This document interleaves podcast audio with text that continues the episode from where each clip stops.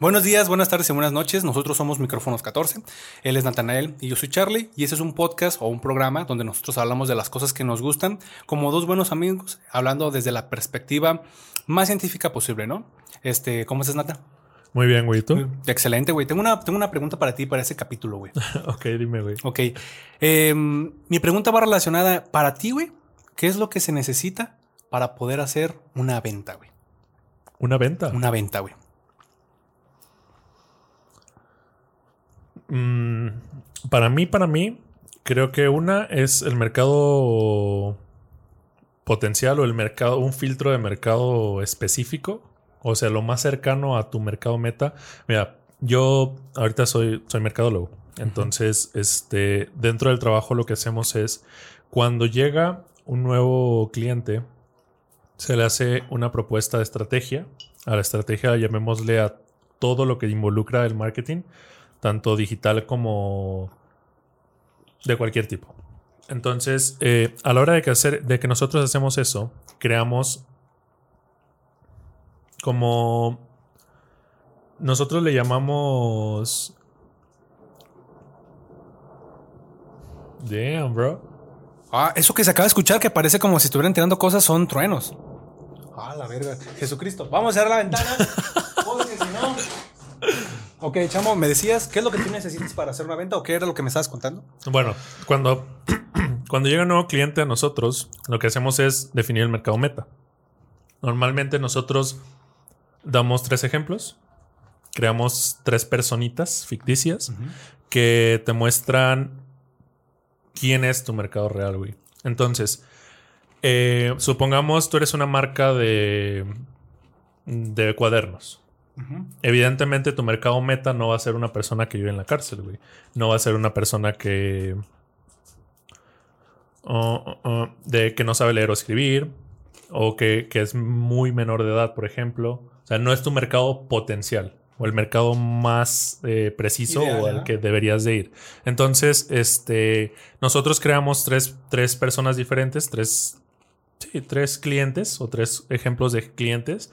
De suponiendo este es Juan, tiene 17 años, estudia la secundaria y eh, en su secundaria eh, estudia por bimestre, por así decirlo. Entonces, creamos toda esta historia. Eh, no sé, Juan vive con sus papás. evidentemente, para, para, sacar como, por ejemplo, quién va a pagar por los cuadernos. Entonces, aunque Juan es tu mercado meta, por así llamarlo, realmente quien te va a generar eso son los papás. Entonces la estrategia no la enfocas para Juan, porque por más que Juan quiera un cuaderno, no tiene, dinero. no tiene el dinero suficiente tal vez para pagar por ese cuaderno. Entonces la estrategia ahí cambia, eh, cambia 360 grados porque ahora va para los papás, güey. Entonces así es como defines tu mercado meta. Ahora, para generar una venta, en base a mi experiencia, yo creo que es hacer eso, güey. Darte cuenta de quién es el mejor prospecto para, que te, para generar o para iniciar tu cierre de venta. Ahora, una vez que tienes identificado esto, no significa que el 100% de las personas te van a comprar. a comprar. Normalmente el porcentaje de ventas de un buen vendedor tendría que ser entre 3 y 5 ventas de cada 10. Ah, ah, ok, ok. Un este... Un 40%, 50%. Ajá, entre un 30 y un 50%, pero estamos hablando de alguien muy bueno en ventas. O sea, que ya lleva una experiencia alta. Normalmente, para una persona que va iniciando, una, una venta, una de cada 10 ventas, es el promedio. O sea, es que si yo me meto a un trabajo a vender, güey, y, de repente me rechazan 20 personas, esas 20 personas, nomás 3, 4 dijeron que sí. No debería ser razón para que me agüite, para que me, mm, sienta mal, ¿no? De hecho, sería muy bueno, güey. Porque el porcentaje de venta que estás llevando es bastante bueno, güey. La cosa es, cuando tú inicias en las ventas, o al menos este fue mi proceso en ventas, es vender al mayor volumen de gente que puedas, güey.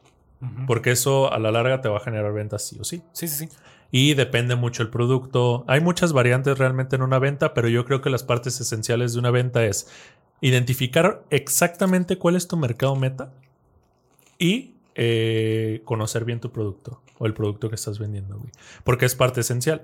Cuando tú conoces eh, el producto, este, te desenvuelves bien hablando de él, güey. Claro. Entonces, Yo, por ejemplo, ahorita te podría hablar perfectamente cómo funciona micrófono 14, pero una persona que va entrando, si, si metiéramos una persona aquí al programa, a lo mejor él no conoce muy bien cuál es el proceso detrás, cuántos son los costos, eh, en qué trabajamos y en qué no, güey, a qué horas, los horarios, todo, güey. Entonces, siempre es bueno conocer tu, tu producto, porque al final de cuentas eso, eso cuando un, exactamente, cuando una persona te haga una pregunta no te va a agarrar en curva o no te va a hacer dudar de lo que estás diciendo, güey. Entonces, si de repente alguien me hace una pregunta que nunca me han hecho, a lo mejor y tengo más herramientas para defenderme, güey. Entonces, muchas de las ventas y normalmente es lo que pasa con los con las personas que acaban de entrar a ventas o que apenas están enseñando es que venden muy poco, pero porque cometen muchos errores, güey. Dentro de ellos no conocer su producto, un mal cierre o que incluso fueron muy insistentes, güey, porque estamos hablando de que al final de cuentas es trato con otra persona, güey.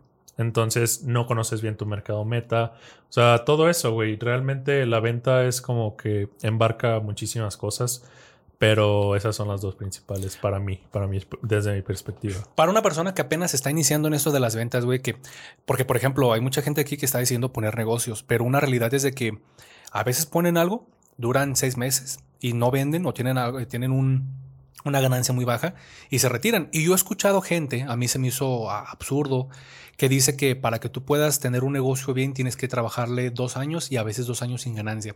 Entonces yo dije, wow, está muy difícil trabajar en algo dos años sin ganancia. O sea, estar ahí pegándole, pegándole, pegándole.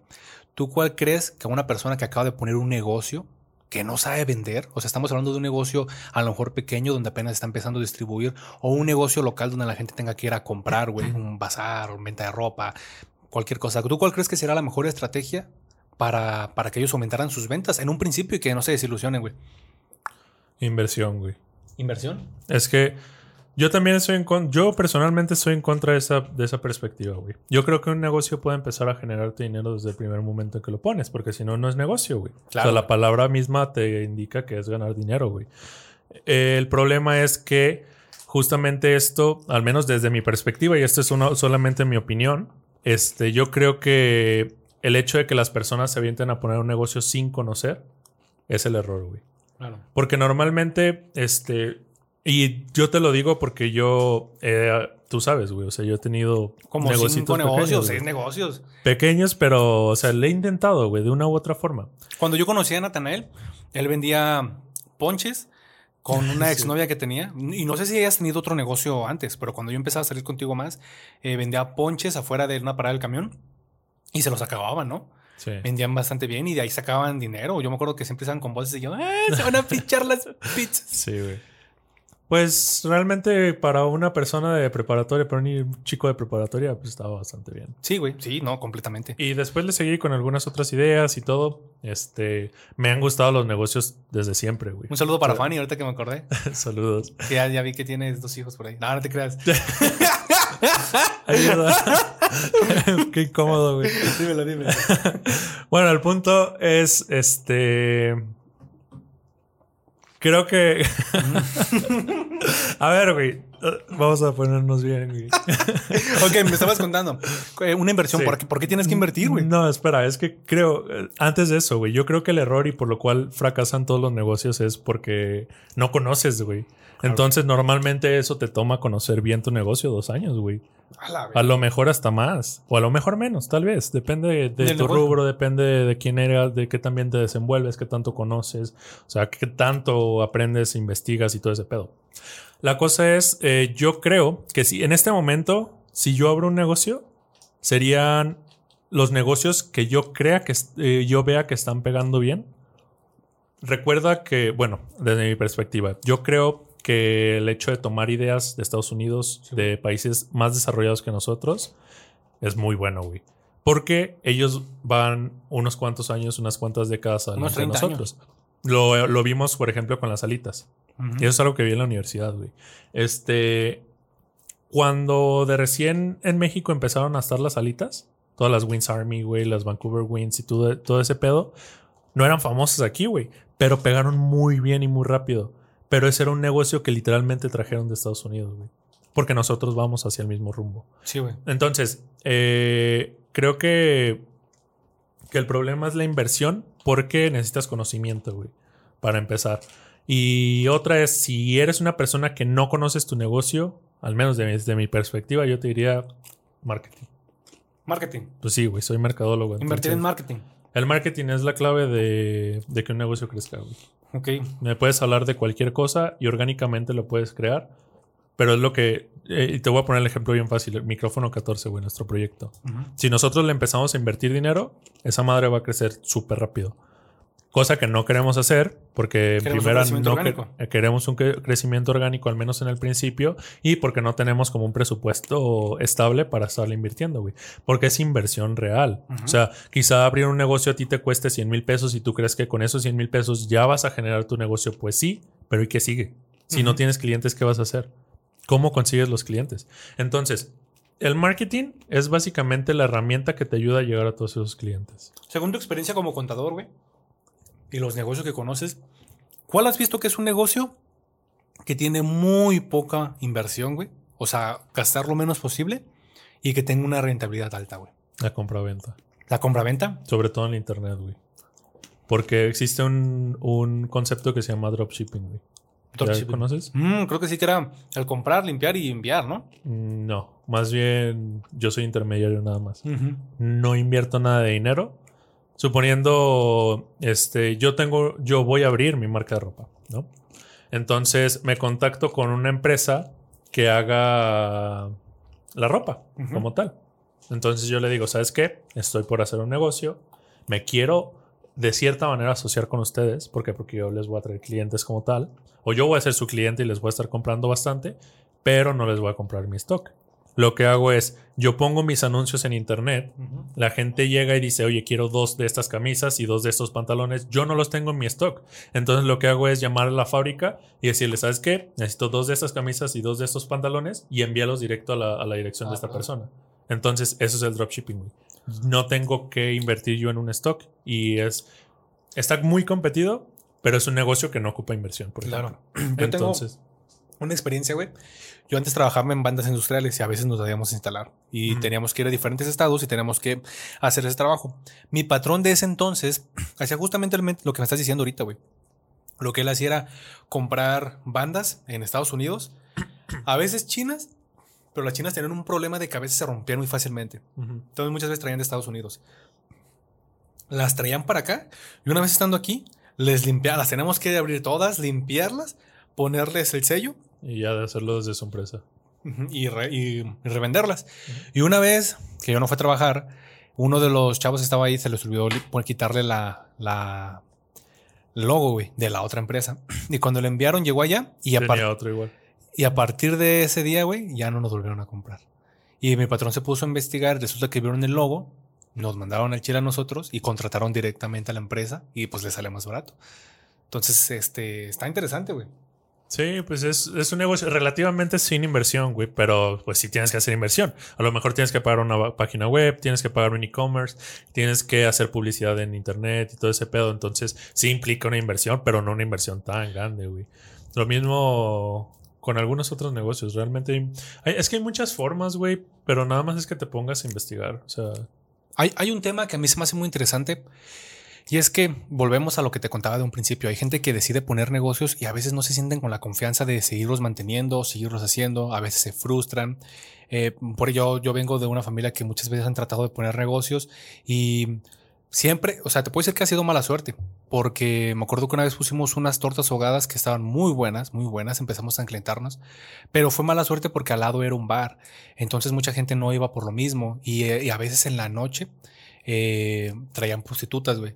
Entonces a veces llegábamos ahí a abrir las tortas ahogadas y, y no es fuera de broma, en, en, en la misma, en el mismo almacén donde guardábamos las cosas de la comida, a veces encontramos condones usados, tirados, ese tipo de cosas. Entonces pues tuvimos que dejar el negocio, evidentemente. Además no le gustaba que nosotros limpiáramos las cosas y el dueño del bar no quería limpiarlas. Y decía, no, no, pues esa es tu área. Aunque se metieran ahí, porque es que está raro, ¿no? Que dejes meter a gente a, tu, a un almacén claro. donde pudieran tomar cosas, aunque nomás fueran a, vaya, a cumplir con el servicio de, de ese pedo, güey.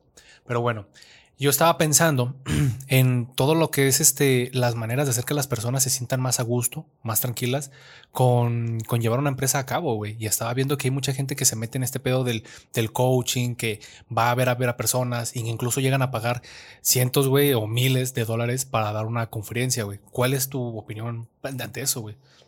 Pues depende con quién vayas, güey. Claro, güey. Es que. ¿Tú, pagarías un, ¿Tú pagarías una sesión? Sí. ¿Con quién, güey? Con muchas personas, güey. Nombres, nombres, queremos saber. Pues, por ejemplo, sé que va, va a ser una mamada, güey, porque mucha gente. Carlos Muñoz. Ajá. Yo pagaría una de sus sesiones, güey. Por el gurú de. ¿El gurú de la, ¿Qué? ¿Gurú de las ventas como tal? No es gurú ni nada, güey. sí, tiene como gurú. Eh, Según yo lo encuentro como gurú. Bueno, máster de, del marketing. Por ¿A qué te refieres con máster, güey? Pues así se hace llamar ese güey. Yo no sé. o sea, yo, yo digo que sí le hace mucho la mamada, pero también es parte de su imagen. Sí, sí, publicitaria. Publicitaria, güey. Sí, ¿por qué? Ese, ese cabrón causó una pinche sensación bien eh, pendeja, pero cabrón, sabe su nombre. ¿Entiendes? Entonces cumplió su puto fin, güey. Al final de para temas de mercadólogos, para temas de, de mercadotecnia. Está bien. Cumplió su fin, güey. Es una puta imagen que literalmente, y e, esto lo sé porque yo lo sigo desde, desde el inicio, muchas cosas que dice la neta sí se me hacen una pendejada, güey. Muchos de sus comportamientos son muy estúpidos, güey.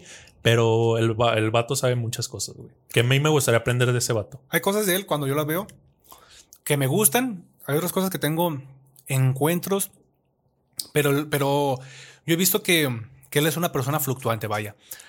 A lo mejor yo no, yo no tengo una empatía tanto con ese tipo de. ¿Todo bien, todo bien? Una, empatía con tanto ese tipo de. de, personas. No sé, si llamarlo personas o personajes, güey. Porque. Personaje es que depende cómo lo veas, güey. Es que probablemente. Porque. Eh, perdón, güey. Pero es que ese vato te vende todo como un personaje. Pero a la hora de, de, consumir su producto es una persona. O sea, tú tratas ya con Carlos, con realmente con la persona correcta y no tratas con el puto personaje ególatra que muestra para las redes sociales. Sí, sí, sí. Al final de cuentas, esa es su imagen, güey. Y el cabrón, para, desde mi punto de vista de mercadólogo, lo está haciendo muy bien, güey. Y eh, él, eh, cuando inició, dijo: Yo el próximo año voy a ser en México el, el cabrón de marketing más conocido. Y lo logró, güey, en un pinche año. Lo mismo hizo con el podcast en diciembre pasado. ¿Cuál podcast? O su podcast de negocios, güey. Ah, y es su podcast de negocios número uno en México en Spotify, güey. Entonces es como, pues puedes decir lo que tú quieras, güey, pero para fines de publicidad ese güey sí es un, sí es cabrón, güey. Tiene resultados. Ajá, pero perdón, güey, ¿qué ibas a decir? Que a veces no me gustan mucho esas figuras, güey. Porque mm, yo tengo un perfil diferente. Yo me considero un científico.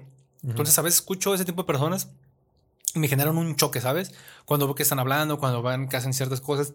Y evidentemente como que digo, oh, no sé, como que hay algo que, que, me choca, evidentemente. Pero pues a las personas que están dedicadas a las ventas, a las personas que se dedican a hacer el marketing y todo este cotorreo, pues yo creo que igual y sí les puede llegar a convenir. Aunque te voy a ser honesto, yo a veces considero que, que algunas actitudes de muchos coach son este, a veces pueden llegar a ser este, nocivas para las personas. Yo estaba viendo que hay muchos tipos de coach, incluso yo ayer te dije que me metía a una plática. Del coach cuántico, no sé si has escuchado hablar de ese pedo del coach cuántico. Yo pensé que era una plática de física cuántica, pero con toda la motivación, no sé, era raro. Quería ver. Resulta que el coach cuántico consiste en que, de alguna manera, ellos con bases físicas o pseudofísicas, porque agarran las reglas y las doblan, ellos dicen que el ser humano está hecho para vender, para ser feliz, para ser exitoso, que la trascendencia humana está marcada incluso en los átomos y en los quarks y que, y te ponen ejemplos, ¿no?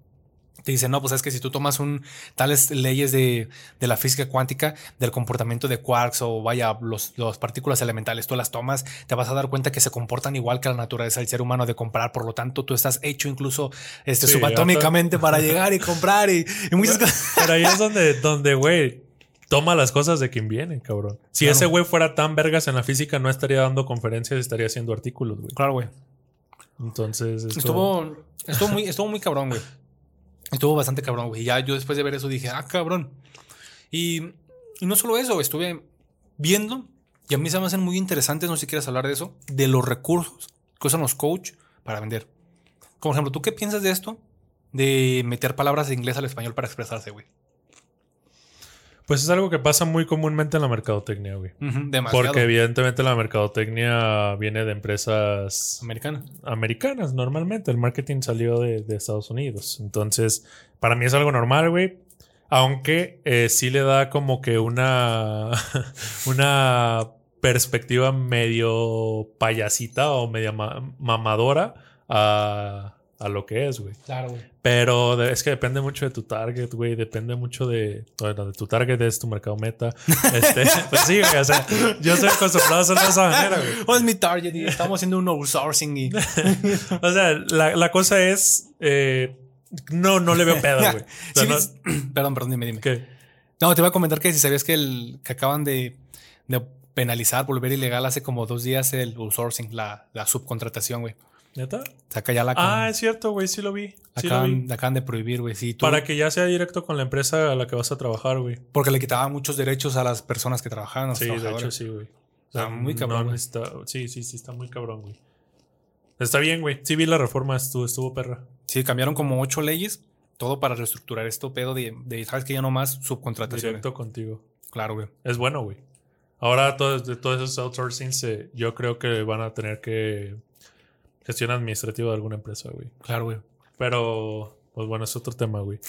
este, yo creo que la, la tropicalización muchas veces es difícil, güey. Yo, por ejemplo, este, en mi trabajo llevo, llevo específicamente eh, campañas en, en ot- en otros idiomas, en- específicamente en inglés, güey. Entonces, a la hora de que tú quieres tropicalizar, que tomemos tro- tropicalizar como tomar conceptos de un idioma y pasarlos a otro. O sea, tú cómo me expresas en inglés una frase que es muy mexicana, güey. Como camador- camarón que se duerme se lo lleva la corriente. Si tú lo traduces al inglés, Cabrón. cabrón, ¿Qué pedo con ese güey? te va a decir qué estás diciendo, cabrón. O sea, no mames. ¿Cómo será en inglés? No, no, no tengo ni puta idea. No, güey. no, no, pero a ver, tradúcelo así literalmente en inglés. The shrimp that, that left sleep. The, uh, shrimps that get asleep will get in the. Con ese corriente. No sé, no me acuerdo cómo se dice corriente, güey. Pero bueno, la idea es que a la hora de que tú lo tratas de pasar al inglés, no, No lo estás entender, tropicalizando, güey. Necesitas buscar una, una expresión muy parecida del inglés que haga match con esta para que sea una tropicalización real. Claro, porque las, hay que recordar que cuando tú estás haciendo un ejercicio de traducción, lo que tú traduces son ideas, no palabras. Exactamente, Tú quieres saber qué quiere decir la persona, no quieres saber lo que está diciendo. Por ejemplo, nosotros los mexicanos todo el tiempo que decimos güey, güey, güey, güey, no podrías traducirlo así directamente. Tienes que buscar el concepto para, para cambiarlo. Sí, completamente de Así acuerdo. es. De hecho, quería comentar algo que a mí se me hace muy cabrón de eso porque muchos, muchos, muchos libros este, de biología molecular, como no hay, y no solamente creo que pasa en biología molecular, no sé, también podrá pasar en marketing o cosas así, que la gente que se encarga de traducir muchas veces no es traductor y biólogo molecular o mercadólogo o abogado o penalista, muchas veces traducen con los términos correctos. Exactamente. Entonces se ve mucho que si tú agarras un libro o a veces un paper, incluso un artículo traducido, te va a venir con cosas bien extrañas, con cosas súper extrañas que no hablan. Incluso palabras que normalmente no usas en tu idioma, güey. Claro, güey. Muy, muy, Sí. muy raras. Es el- el- la barrera del idioma, güey, como tal, en su máxima expresión. El tema es, ah, más allá de traducir, tienes que hacer esta tropicalización para que la gente pues, entienda Entiendo, qué está pasando, güey. Entonces, eh, yo realmente no tengo pedos con, con la tropicalización. Si a mí me dicen una palabra en chino y la asocio con una idea, está bien, güey. Vámonos, la metes. Realmente no hay pedo. Si tú tuvieras, güey, llegara una persona y te diera un millón de pesos, dijera, órale, y pudieras poner la empresa que tú quieras, ¿qué empresa pondrías, güey? Tendría que pensarlo mucho, güey, pero una empresa bastante futurista. Bastante futurista. para tener en cuenta de que hay que invertirle dinero unos 10 años, pero dentro de 10 años eso va a ser un monstruo. Bueno, pongamos Por ejemplo, 10 millones de pesos. ¿Genética? Ajá, algo relacionado a la genética, este, algo relacionado a, a la transgénesis, güey. Te puedo decir, bueno, la transgénesis viene en la genética, entonces. Sí, algo, algo así, güey, algo de, de ese tipo, tecnología tal vez. Tecnología también, por ahí mi hermano me dio algunas ideas y dije, no, está muy perra. Tú cuéntanos de tu hermano, güey, ¿qué se dedica? Pues mi hermano está estudiando ahorita la- el secundario, él vive en Buenos Aires. ¿Qué onda, Dani? Este vive en Buenos Aires, está estudiando El secundario creo que se está especializando en naturales. ¿Secundario? Sí, eh, bueno, la prepa. Es que, el, es que el, secundario dura seis años allá y no hay prepa, güey. No mames. Entonces, son tres años del secundario. bueno, él está en Argentina, hay que aclarar que está en Argentina. Sí. los primeros tres años del secundario son normales, como cualquier secundaria de aquí en México. Y los tres años siguientes, cuarto, quinto y sexto de secundaria, eh, son tu especialización con carrera técnica. Todas las, las, las, secundarias de allá tienen una carrera técnica. Entonces, cuando tú te gradúas de la secundaria, de la prepa ya, este, tienes una carrera. Qué chido, güey. Y ya de ahí te pasas a la universidad. Que ellos le dicen no me acuerdo una pinche palabra rara. Este. Facultad. También, también aquí le decimos facultad, güey. pues sí, güey, pero es muy raro. O sea, normalmente es universidad. es en escuela, bien raro. no, pero bueno, este, después de esos seis años ya te pasas a la universidad. El punto es que él quiere estudiar, está entre mecatrónica y carreras así afines a ese pedo. Este, pero él ha sabe programar bastante bien, o al menos ha hecho varias cosas. Ha programado robots. Entonces, ahorita está metiendo todo el pedo del diseño web, está metiéndose en el, eh, todo ese tipo de, programación. Y está perro, güey. O sea, programar con HTML, ¿da? Y... Tiene ideas, tiene ideas bastante buenas, güey, la verdad. Pero, pues bueno, este sí, la, la empresa de mis sueños yo creo que sería o tecnología, algún tipo de tecnología, güey. Relacionado sobre todo a la ciencia. Yo pensé que íbamos a decir un buffet de cerveza, güey. Eh, es algo que tenía pensado, pero lamentablemente creo que. Ah, bueno, a lo mejor lo podría abrir en otro, en otro país, güey. ¿En otro país? Porque aquí no, güey. Por el pedo del narcotráfico y todo eso. La neta, yo no quiero un cabrón vendiendo droga en mis baños, güey. Yo no quiero, o sea, todo ese pedo que corres, que corres de riesgos a la hora de abrir un negocio de esos. O sea, Lamentablemente tenemos este concepto de esa gente, cuando en realidad tú puedes ir a hablar con esa gente y decirle, ¿sabes qué? Quiero abrir un negocio bien y explicarles seriamente lo que quieres y pues son comprensibles, güey. O sea, son personas al final de cuentas. Pero no quiero verme involucrado en ese tema, entonces es una idea que, que ya pasé de lado. Si a alguien le interesa, yo tenía la idea, yo tenía la idea este, de abrir un buffet de cerveza. El buffet de cerveza, incluso les puedo pasar mis, todos mis mis trabajos que hice, tanto de... Se llama Tennessee, ¿no? Tennessee, buffet de cerveza. ¡No! este, pero hice estudios de mercado y todo ese pedo, entonces... Un table, güey. Ese se los paso. Que se llame Tennessee. Oklahoma, güey. Oklahoma. Sí, porque si le pones Chapala, güey, pues van a imaginarse puras mujeres gorditas. sí, güey. Pues cosas así, güey. No, pero ya realmente, realmente ya no me interesa, güey. Ya se me hace incluso muy limitado, güey. Claro, güey. Porque todo, ese, todo este tipo de negocios que necesitan un, un lugar físico son limitados a que cuando crecen lo suficiente y ya abarcan toda la ciudad o la zona en la que están, ya no puedes crecer más, güey. ¿Cómo te replicas? La única manera es volver a abrir un negocio igual en otro lado. Entonces ya, ya, no sería algo a lo que me iría. Claro, güey. Bueno, si yo tuviera que poner una empresa, güey, haría una granja de conejos, güey. Con una. Con una visión de mejoramiento genético. O sea, imagínate que llegara un güey y dijera, ¿sabes qué? Un empresario, ¿verdad? De esos raros que pues, acá. Dijera, oye, ¿sabes qué? Pues quiero comprar un conejo, pero quiero ver cuáles son tus capacidades. Y yo, ¿qué es lo que necesita? Y que te diga, no, pues ¿sabes qué? Quiero un conejo que sea miniatura y puedes hacerlo. Y yo decirle, si quiere, puedo hacer un conejo que le combine con los sillones de su sala. Así, a tal punto de controlación de, expresión genética, güey. Hasta de tal punto. Y me concentraría en producción de carne, güey. Porque creo que aquí en México no se come mucha carne de conejo. No. Y, y me enfocaría en el aspecto de conejos de ornato, güey conejos grandes, bonitos, buscaría dónde compran, dónde venden, mejor dicho, semen de liebre, por ejemplo, empezar a hacer híbridos, em, empezar a aumentar el acervo genético y tener algo bien consolidado. Imagínate vender unos pinches conejonones, orejas grandes, bonitos. Haría una versión que se llamara, imagínate, imagínate que te vendieran un conejo que su raza se llamara Pax Bunny. Que tuviera la boca, güey, el pecho, las patas de color blanco y fuera gris, gris, gris, gris color ratón, güey.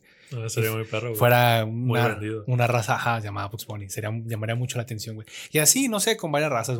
No sé si se pudiera hacer un conejo panda. Tendrá que ver cuáles son, porque el color de los pandas es así, que es raro, güey, si lo piensas, el color de un panda. Expresa de una forma, de una forma muy particular que en el demás grupo de, de, ay, no me acuerdo cuál es la familia de los osos, güey, pero todos ellos son mamíferos y son de lo, del, del grupo de los carnívoros, güey. Creo que es orden carnívora, güey.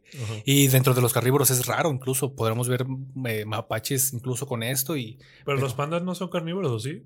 No, ah, no son carnívoros, pero son, del, pero son del orden carnívora. Claro. Porque tienen. Es una chingadera, güey. No sé si, si quieran hablar de ese podcast, güey, pero, pero son, tienen todas las adaptaciones para carnívoros. Todas.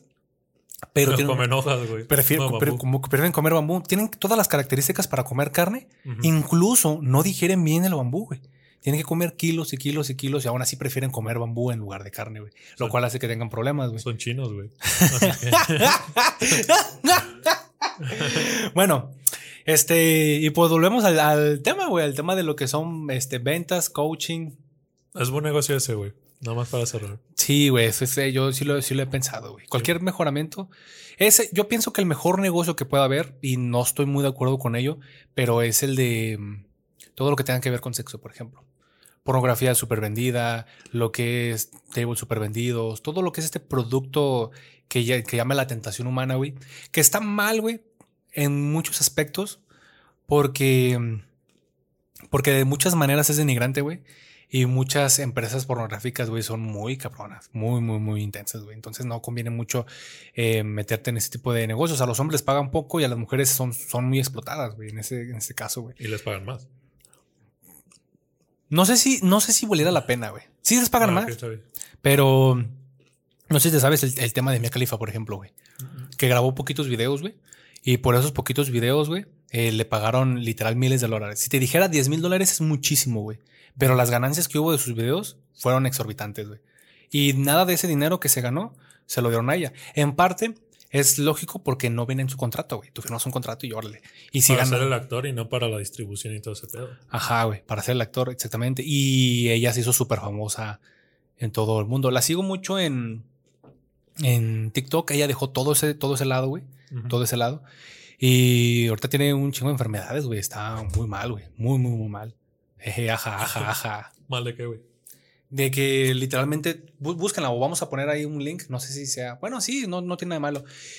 Y su cuerpo, güey, sus brazos, güey, sus piernas se arrugan y agarra la carne de su piel, güey, y se la puede estirar, güey se le estira unos centímetros. Tiene una enfermedad, no me acuerdo cuál es, güey. Y no, no está muy bien y se le notan todos los huesos acá, güey. Muy, muy feo, güey. Muy feo ese, ese aspecto, güey. Está cabrón. Pero bueno, volviendo al tema, güey. Este. ¿Tú qué piensas del coaching, güey? que nos da tu opinión. A ver, si quieres yo agrego más a mi, a mi, a mi, a mi opinión y ya sobre eso ya tú actúas, güey. Yo creo que el coaching está bien. Porque eh, vamos, vamos a hacer la diferencia aquí, güey. Y esto es importante. Va, va. Ok. Hay una diferencia. Este. Y por la cual la gente. Eh, habla de todo este tema de mente de tiburón y toda esta mamada que, se ha formado, ¿no? Existen dos, tipos de coaching, porque así es como la gente normalmente lo, lo entiende que uno es la motivación o el desarrollo personal y otro muy distinto es el coaching. Ahora, ¿qué es el desarrollo personal y el desarrollo emocional y todo este pedo? Bueno, pues simplemente es cualquier cabrón que te ayude a ser mejor persona, por así llamarlo, en el aspecto emocional y un poco profesional. No, no, y profesional, porque de hecho encontré que había coaching eh, cuántico, profesional, eh, ¿cómo se dice con lo que dijiste de personal para mejorar tu humanidad? Desarrollo personal. Desarrollo personal. Yo he tomado de todos. ¿El cuántico también lo has tomado? No, no el cuántico no. Yo tomé cuántico, güey. Más bien de, de esos dos. Por todos me refiero a esos dos. ya tomé de desarrollo personal. Ya tomé de. de Profesional. De. No, coach, como tal, coaching. Coaching para saber coachear. De ventas, de hecho. Ok. Este. Que son talleres de ventas o coach de ventas. Coaching de ventas. Ah, la cosa es. Las dos cosas, al menos a mí y a las personas que yo conocí, que estuvimos dentro de eso, nos generaron ciertas cosas buenas, güey.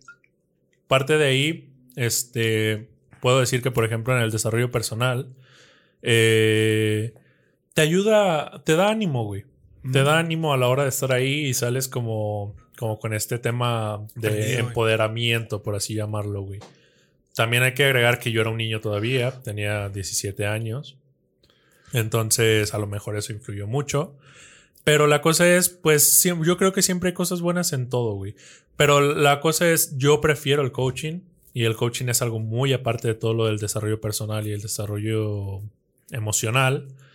Porque el coaching es simplemente una persona que ya sabe un tema que tú quieres saber, güey. En este caso, ¿por qué yo pagaría una clase de Carlos Muñoz, güey? Porque yo sé que ese cabrón sabe cosas que a mí me tomarían años saber, pero ese güey me las puede decir de un momento a otro. Entonces, el coaching y lo que diferencia el coaching de cualquier otro tipo de mentoría es que tú vas con güeyes que ya saben hacer algo que tú quieres aprender. Pero en vez de tú desgastarte y pasar por todo ese proceso naturalmente como debe ser, te lo enseñan de una manera más rápida, para que tú lo entiendas y para que no tengas que pasar todo ese tiempo ahí. Entonces, por ejemplo, si tú me, si me dijeras, ¿pagarías a el coach, eh, un coaching de un mercadólogo este, famoso en vez de una carrera universitaria? A lo mejor lo contemplaría, güey. Depende cuáles sean mis, mis metas. Mis metas a corto plazo o a mediano plazo. Entonces, ¿por qué? Porque yo sé que cuando vaya con este vato, este vato no se va a poner a hablar de metodología de la investigación, güey, de todo ese tipo de materias que son funcionales para la carrera, pero no son indispensables, güey. Hasta cierto punto. O, por ejemplo, algunas materias de tronco común, que normalmente llevas materias de tronco común en, una carrera universitaria, que al menos no van muy enfocadas a lo que es tu, carrera, güey. Entonces, todo ese tipo de cosas es como, o sea, sí son importantes y me pesa dejarlas, pero puedo pasármelas. O sea, me las puedo brincar, quizá después estudiarlas por aparte. Pero entonces el coach y la diferencia más grande de todas las otras mentorías es esta, güey. Que tú vas con güeyes que conocen ya del tema y te lo van a enseñar de una manera que tú lo entiendas, de una manera más rápida. Entonces, esa es la diferencia y por la cual yo hasta cierto punto sí apoyo al coaching, güey. Bueno, en realidad sí lo apoyo porque coaching hace cualquier persona que te esté enseñando algo este, sin que tú tengas que investigarlo, güey. Eso, eso es realmente lo que un coach hace. Un coach en el, en el en el deporte, por ejemplo, es alguien que te enseña a jugar mejor sin necesidad de que pases por todo ese pedo este, naturalmente. Al menos, por ejemplo, a mí en el básquetbol. Cuando yo tenía mi coach, era como de, pues yo ya sabía, yo sé cómo se juega el básquet, porque sé botar el balón, sé tirarlo a la canasta, pero hay técnicas que tienes que hacer, güey. O sea, cómo agarrar el balón, cómo lanzarlo, que a la hora de lanzarlo tienes que apuntar siempre con el dedo índice, la manera de botarlo y la manera de, saber si el balón es bueno es que no se le ve más arriba de tu cintura cuando lo dejas caer, güey. O sea, la manera de, de colocarte a la hora de brincar para no lastimarte es diferente, güey. Son cosas que yo habría aprendido o quizá nunca las habría aprendido simplemente jugando por naturaleza, güey. Entonces ahí es donde entra un coach. Te enseña a, ok, mueve el brazo de esta manera, o coloca el brazo más cerrado tal vez, o acércate más a la, a la portería, o este tipo de cosas que te van a ayudar a ser mejor o a desempeñarte y desenvolverte de una manera más eficiente en un corto periodo de tiempo y sin necesidad de que tú lo tengas que vivir. Entonces, eso para mí es el coaching y eso es realmente la definición de un coach o de, de coaching, güey. Pero existe toda esta mamada de que, que la neta sí es, es mamada porque eso de que confunden de que la mente tiburón, güey, o todo ese pedo que va más por el tema de, desarrollo personal y desarrollo emocional que por el tema de, coaching, güey. ¿Tú qué piensas? Yo tengo un, te digo, un sentimiento contrario con, con, con lo que es el coaching porque lo digo así como va. pendejo. Mira, güey, lo que Pues sí, pendejo, córrele. lo que pasa es que el problema aquí con el coaching, o que es lo que yo veo, por lo cual a mí no me gusta, es de que es una práctica praxológica, güey. Es decir, que el coaching lo que hace es tomar un, este, un, cuerpo, un cuerpo teórico, o sea, hace una, un conjunto de ideas que forman una filosofía o una idea más compleja. Y una vez que tú tienes estas, tú tienes tú tienes centros en esta, se llaman axiomas, güey. Un axioma es cuando tú tienes un punto que se, que se enraiza y te lleva a otras ideas, ¿no? La situación con los axiomas Hablando de axiomas este, en filosofía, porque en axiomas en matemáticas es otra cosa, pero un axioma en, en, en, algún aspecto de la ciencia es una ley incrementable que no se tiene que demostrar. A lo mejor son un poco descabellado, pero por ejemplo, los principios matemáticos por eso son axiomas, ¿no? En este caso de, biología, en biología prácticamente no hay axiomas porque siempre hay excepciones. En física sí hay axiomas. Y cuando hablamos de sociología, güey, no pueden existir axiomas, no pueden haber verdades o reglas incrementables, siempre va a haber excepciones. Porque la, sociología tiene una mayor cantidad de variables que la biología, por ejemplo. ¿Qué pasa? Sí, estás entrando en el entendimiento humano. Sí, güey, es algo súper, súper, este, ahora sí, eh, ahora sí súper, em, ¿cómo se dice? Surrealista, ¿no? Irrealista, vaya. Ahora, ¿qué es lo que pasa con el coaching o qué es el problema que yo tengo con él? El problema que tengo yo con el coach es de que los axiomas que él toma, los toma, son ideas que... La que ellos toman. bueno, yo he visto yo he visto de Carlos Muñoz, yo he visto de este Marco Antonio Regil, güey. He visto, me he metido a varias juntas y tú lo sabes. Y toman y, vuelven, y vuelven ideas axiomas. ¿Qué quiere decir esto? O sea, que, por ejemplo, yo te voy a dar un coach, una plática, ¿no? Y les digo, a ver, todas las manos, todos aplaudan y todos acá y de repente todos se motivan y de repente les empiezo a decir, a ver, quiero que todos opinen, a ver, ¿cuánto quieren ganar? Y todos, no, pues yo quiero ganar tanto. Y tú, no, pues yo quiero ganar tanto. Y se empiezan a motivar. Ok, ahí vamos bien. Pero luego transforman una idea en un axioma. ¿Qué significa esto? Luego dicen, Em, por ejemplo, un axioma súper clásico era lo del pobre es pobre porque quiere, ¿no? Ese es un axioma, es una idea que no tiene fundamento científico, pero que tú puedes tomarlo y decir que es una realidad para tratar de explicar un argumento. Pero no vamos a meternos en ese, nos, vamos a, meter, nos, vamos a meter en el axioma de, por ejemplo, yo, de este Marco Antonio Regil, güey. Él creó dos axiomas muy importantes en una plática que dio hace años. Una de ellas la tomó de un libro de Kiyosaki, donde hablaba, donde hace un, un, mapa perceptual. No sé si sepas que es un mapa perceptual. Un mapa perceptual se utiliza en ecología, en biología y en muchas ciencias para utilizar dos, dos unidades que no tienen la misma dimensión, pero las englobas en un mapa bidimensional para comprenderlas. Es decir, por ejemplo, podemos hacer un, un mapa perceptual de Natanal y Carlos y mi compa aquí que está este Yair. Y vamos a hablar de color de piel y, y altura. En este caso tú tienes dos dimensiones diferentes, el color de piel y la altura, que son cosas muy complejas, muy diferentes una de otra. Cuando tú la metes en este mapa, tú puedes ver que en un cuadrante van a estar los más altos y abajo los más chaparros, en un lado los más morenos y en otro. Entonces tú puedes ubicar en un punto a las personas este, según estas dos características. Y si tuvieras tres, puedes hacer un mapa, incluso un mapa perceptual tridimensional. Lo que hizo, eh, lo que sacó este... Cuadrante del flujo del dinero. Lo cuadrante del flujo del dinero, donde dividió a las personas según en cómo ganaban dinero, güey. Esta idea de que los trabajadores piensan como pobre que los, la, de abajo era los, los, trabajadores o los empleados, los autoempleados que también piensan como pobres. Por un lado, lo de los, este, eh, los dueños de la empresa y los inversionistas piensan como ricos, es un axioma. Porque, porque él te dice, es así.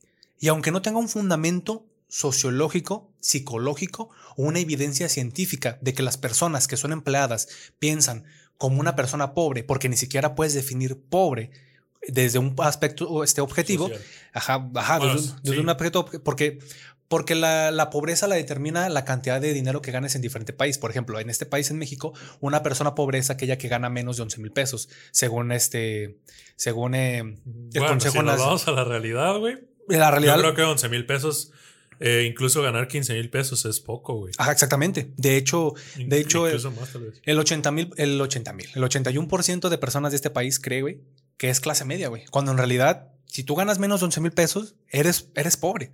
Y entonces él te lo dice, ah, es esto. Aunque pueda haber dueños que tengan su empresa que no vayan a trabajar y ganen menos de 11 mil. O sea, que es, un, que es un axioma porque no tiene fundamentos. Segundo, él divide a las personas.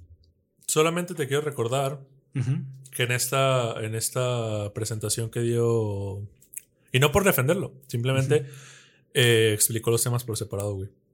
Explicó primero las mentalidades, es la mentalidad del pobre, la mentalidad de la clase media, la mentalidad del rico, y después se pasa al cuadrante del flujo de, dinero. Entonces hace una comparativa y una relación entre los dos temas pero no, no clasifica como tal a cada. Bueno, yo, yo, yo vi, yo vi lo, lo, lo que habló. Y te digo, yo, yo lo digo para explicar que es un axioma. Y en el segundo habla de, de que la gente rica, pobre y clase media piensan de una manera muy diferente.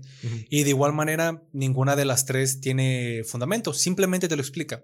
Y, y tú sabes reconocer a una persona cuando trata de convencerte algo, cuando utiliza herramientas, este, herramientas discursivas, güey. ¿Qué ¿Tiene significa? sentido lo que digo? ¿Cómo que tiene sentido lo que Como ese tipo de herramientas. No, no, no, no, como... Ademanes y todo eso. Pero- No, no, como por ejemplo, si yo, lo que les decía al principio, si yo les digo, a ver, a ver, Jair, quiero que levantes la mano y aplaudas, y luego Natanael, ¿qué es lo que tú quieres? Y tú me dices esto, y luego, Shaggy, ¿puedes ganar 30 mil pesos en un mes? Y Shaggy, no, no sé, ¿no puedes? Si no puedes, no lo puedes lograr. No, sí. Entonces dítelo a ti mismo, ¿puedo ganar? Y, la, per- y Shaggy dice, no, yo sí me puedo ganar 30 mil pesos al mes, meto 30 cabrones por, este, por podcast, ¿verdad? Y empieza a ganar, eh, eso es a lo que voy, y te empiezas a emocionar, y luego empieza a utilizar lo que son los. Porque eso incluso lo he visto en, en cachitos de lo que son pequeños videos sobre coach, de que todos hacen lo mismo. Agarran un pinche pizarrón, sacan un plumón y dicen, ¿cuál es esto? Y ponen letras y así. Y esto quiere decir, escriben puras iniciales y con eso explican un tema y luego le tomas captura al pizarrón y vienen puras letras a lo pendejo, güey, porque realmente no tienen una estructura, no hacen un. quieren. Porque es una afirmación querer escribir algo en un lugar porque simbológicamente quiere decir algo. Como todo lo que leemos tiene una, un valor este, sim- simbólico, porque es un aprendizaje, en el momento en el que tú lo escribes, tu cerebro piensa que es más real que a que no lo escribieras, a que una persona te lo cuente. Todos esos son recursos discursivos, güey. Entonces, ¿el coach es bueno? No lo sé, porque yo creo que si tú quieres poner una empresa, no necesitas coach. Lo que tú necesitas es aprender más. ¿Estás Y- seguro? Sí, güey, estoy seguro de eso. De que si tú quieres poner una empresa de camisetas, por ejemplo, aprende sobre camisas y, y- y métete a, a estudiar este, el mercado y métete a estudiar un poco de marketing. Porque Pero, ¿Y si no sabes cómo estudiar? para eso sirven las escuelas, güey. Mm, ujú. De alguna manera u otra tienes que adquirir educación. Ujú. Pero ¿qué pasa con las personas que no? El problema que hay, por ejemplo, era lo que te decía, le- con el coach y con una universidad, por ejemplo, era la praxeología, güey. Es eso. La praxeología es el, eh, todo ese tema que incluye al coach, incluye más cosas, que es utilizar ideas y volverlas axiomas. Un maestro de universidad, güey, no va a ser praxeológico. No va a tomar, va a tomar ideas objetivas y los va a justificar. Y todo lo que tú le preguntes tiene una base.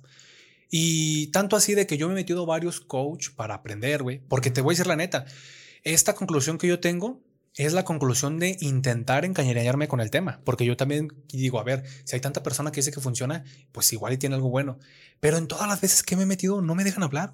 Una vez me metí un coach con una exnovia que tenía, tú la conoces, Janet, güey. Y nos metimos a una plática de Telcel donde empezaron a, donde todos los tenía bien emocionados, que se van a ganar dos mil pesos diarios y que lo van a lograr y toda su mentalidad y tienen que lograrlo. Este, y si ustedes trabajan y trabajan y, y lo van a hacer y, y luego hay una cosa muy fuerte, güey, que yo odio del coach. Ahorita te digo que es. Y todos los morros andaban bien emocionados.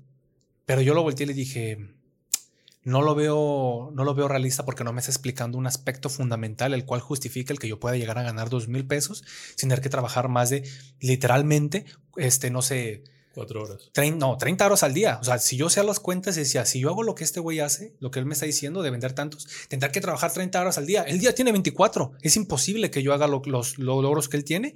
Y pero lo- él, él está utilizando recursos discursivos para, para hacer más pequeño. Como por ejemplo lo de... Hay un, hay, una, hay un video muy interesante que vi que me dio mucha risa, güey, que es para, para querer hacer el contraste. Y le dice, no pienses en ganar un millón de pesos y divide un millón entre, tre- entre, entre 12 meses. Y si se te hace mucho, no hay pedo. Y divide, Entre meses. y divide lo de los 12 meses, o sea, la cantidad que, que te salió, lo divide en 30 días. Y dice, y eso es lo que tienes que ganar por día. Y con eso te vas a hacer millonario, que es como más o menos como 400 pesos diario, güey, para hacerte millonario en un año, güey. Y luego uy, hicieron un video, una parodia, güey, donde decía, no, no, no, y si un día se te hace muy difícil y empieza a hacerla dividir por horas del día y por minutos. Ujú. Y ya al final llega y dice, se te hace muy difícil ganar, eran como sesenta y tantos centavos al día. Luego por, hora, por, minuto. Por ¿no? minuto, güey. Y me dio un chingo de risa, güey, porque realmente estás haciendo una perspectiva en donde los objetivos se ven tan pequeñitos Sí. y donde te hacen decir, ah, está bien fácil, güey. Pero no te dicen, cabrón, pero es constancia. O sea, realmente no es un segundo donde tienes que ganar 64, pesos, 64 centavos por segundo. Tienes que ganar 64 centavos por segundo cada segundo de cada día, de cada mes, por No es cada realista, año. güey. Ajá, no es, no es realista, güey. Y bueno, tengo Pues sí, otra idea, pero, estoy, pero estoy de acuerdo, güey. Pues es que está- todo este, todos estos pendejos que hacen ese tipo de cosas, pues la neta yo no los apoyo, güey. Incluso yo sé que mucho de los, mucho, por no decir todos, la mayoría de los coachings hacen eso, güey. De los coach. Hacen, hacen ese tipo de cosas, güey. Porque a fuerzas es su manera de vender a final de cuentas, güey. Pero otra vez, eh, la cosa es, yo no voy por eso, güey. O sea, realmente vas a, vas a aprender algo, algo, algo específico. ¿Y sabes qué es lo que más me caga, güey? que, que me agarras, güey.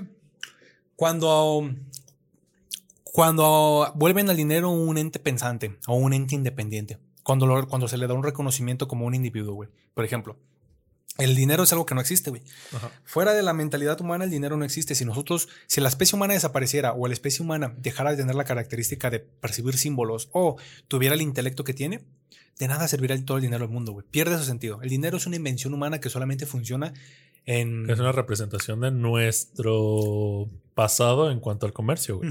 De hecho, hay, hay algo muy cabrón. Economistas, güey, se han metido al área de biología y hay una idea muy fuerte de, de- de eco- de economistas contra, contra biólogos evolucionistas, güey, está bien interesante, donde dicen que, el, que nosotros ya no somos Homo sapiens, somos Homo economicus, güey.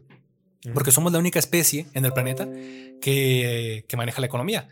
Por ejemplo, en este caso, yo te lo había dicho un día que estamos hablando. ha- ha- han existido en este planeta 18 especies humanas, o sea, 18 animales del género Homo, Descubiertas hasta ahora. descubiertas hasta ahora. Y de estas, la en su mayoría eran pensantes. Entonces, el decir que nosotros somos los humanos y ellos no, es.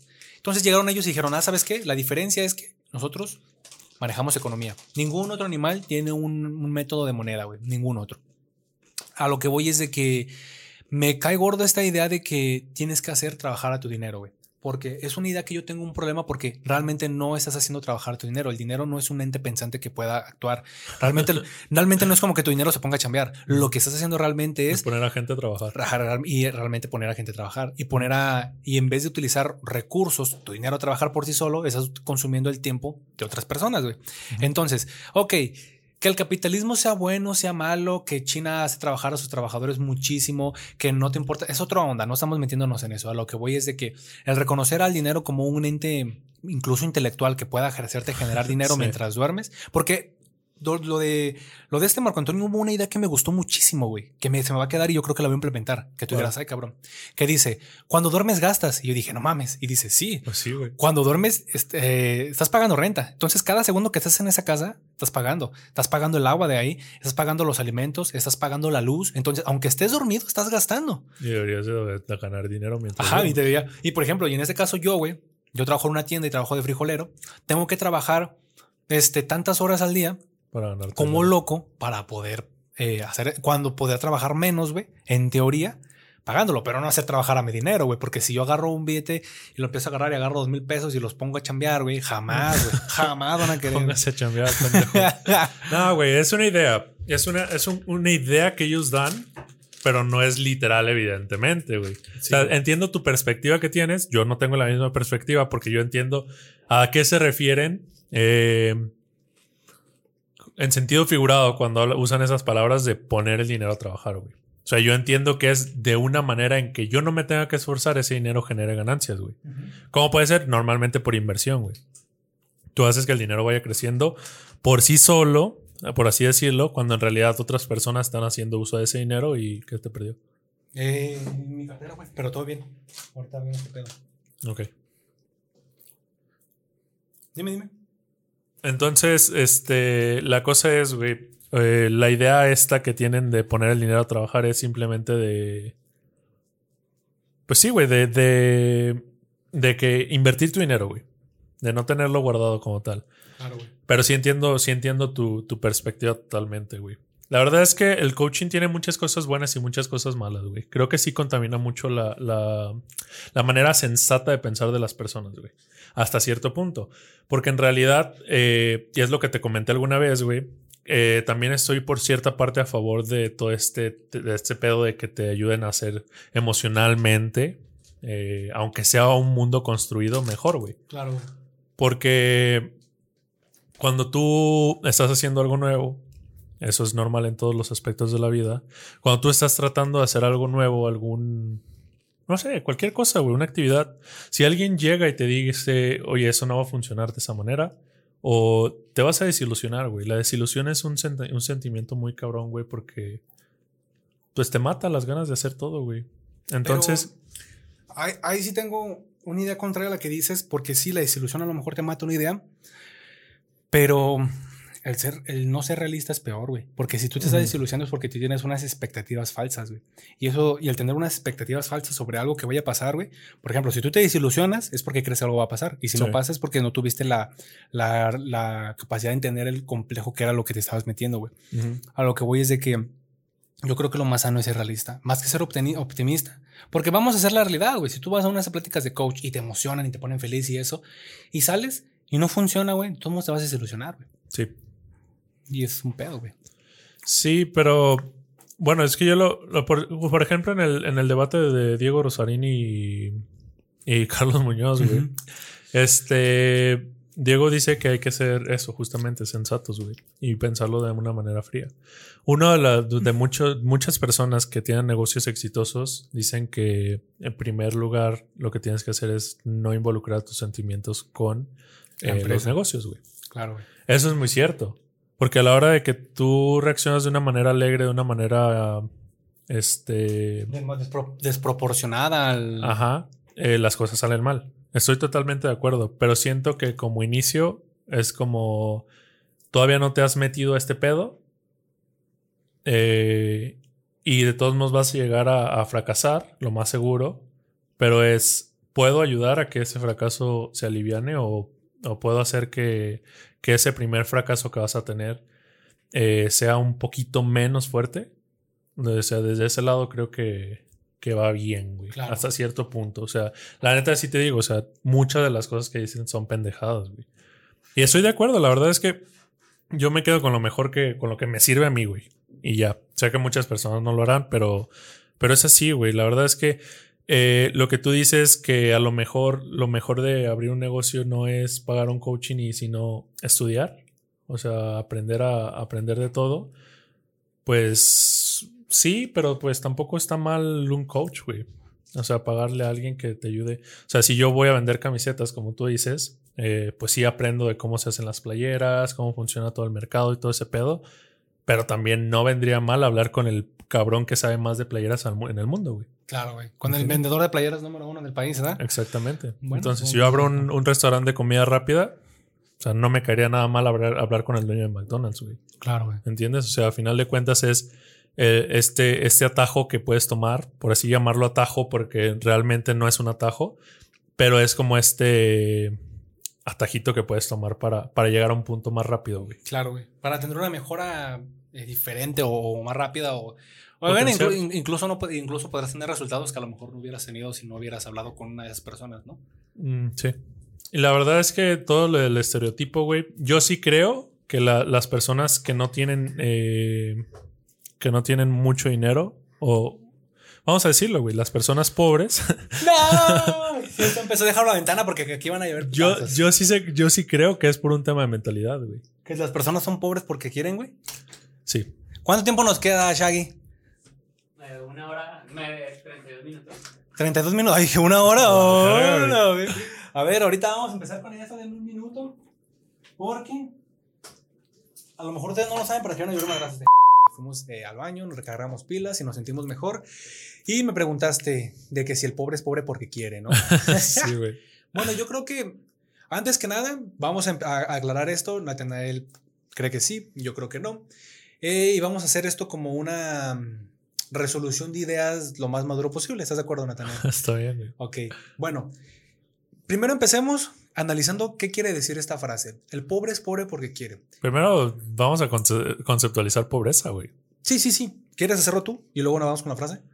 Mm, sí. Pues simplemente la, la pobreza es la imposibilidad, o cómo se podría decir.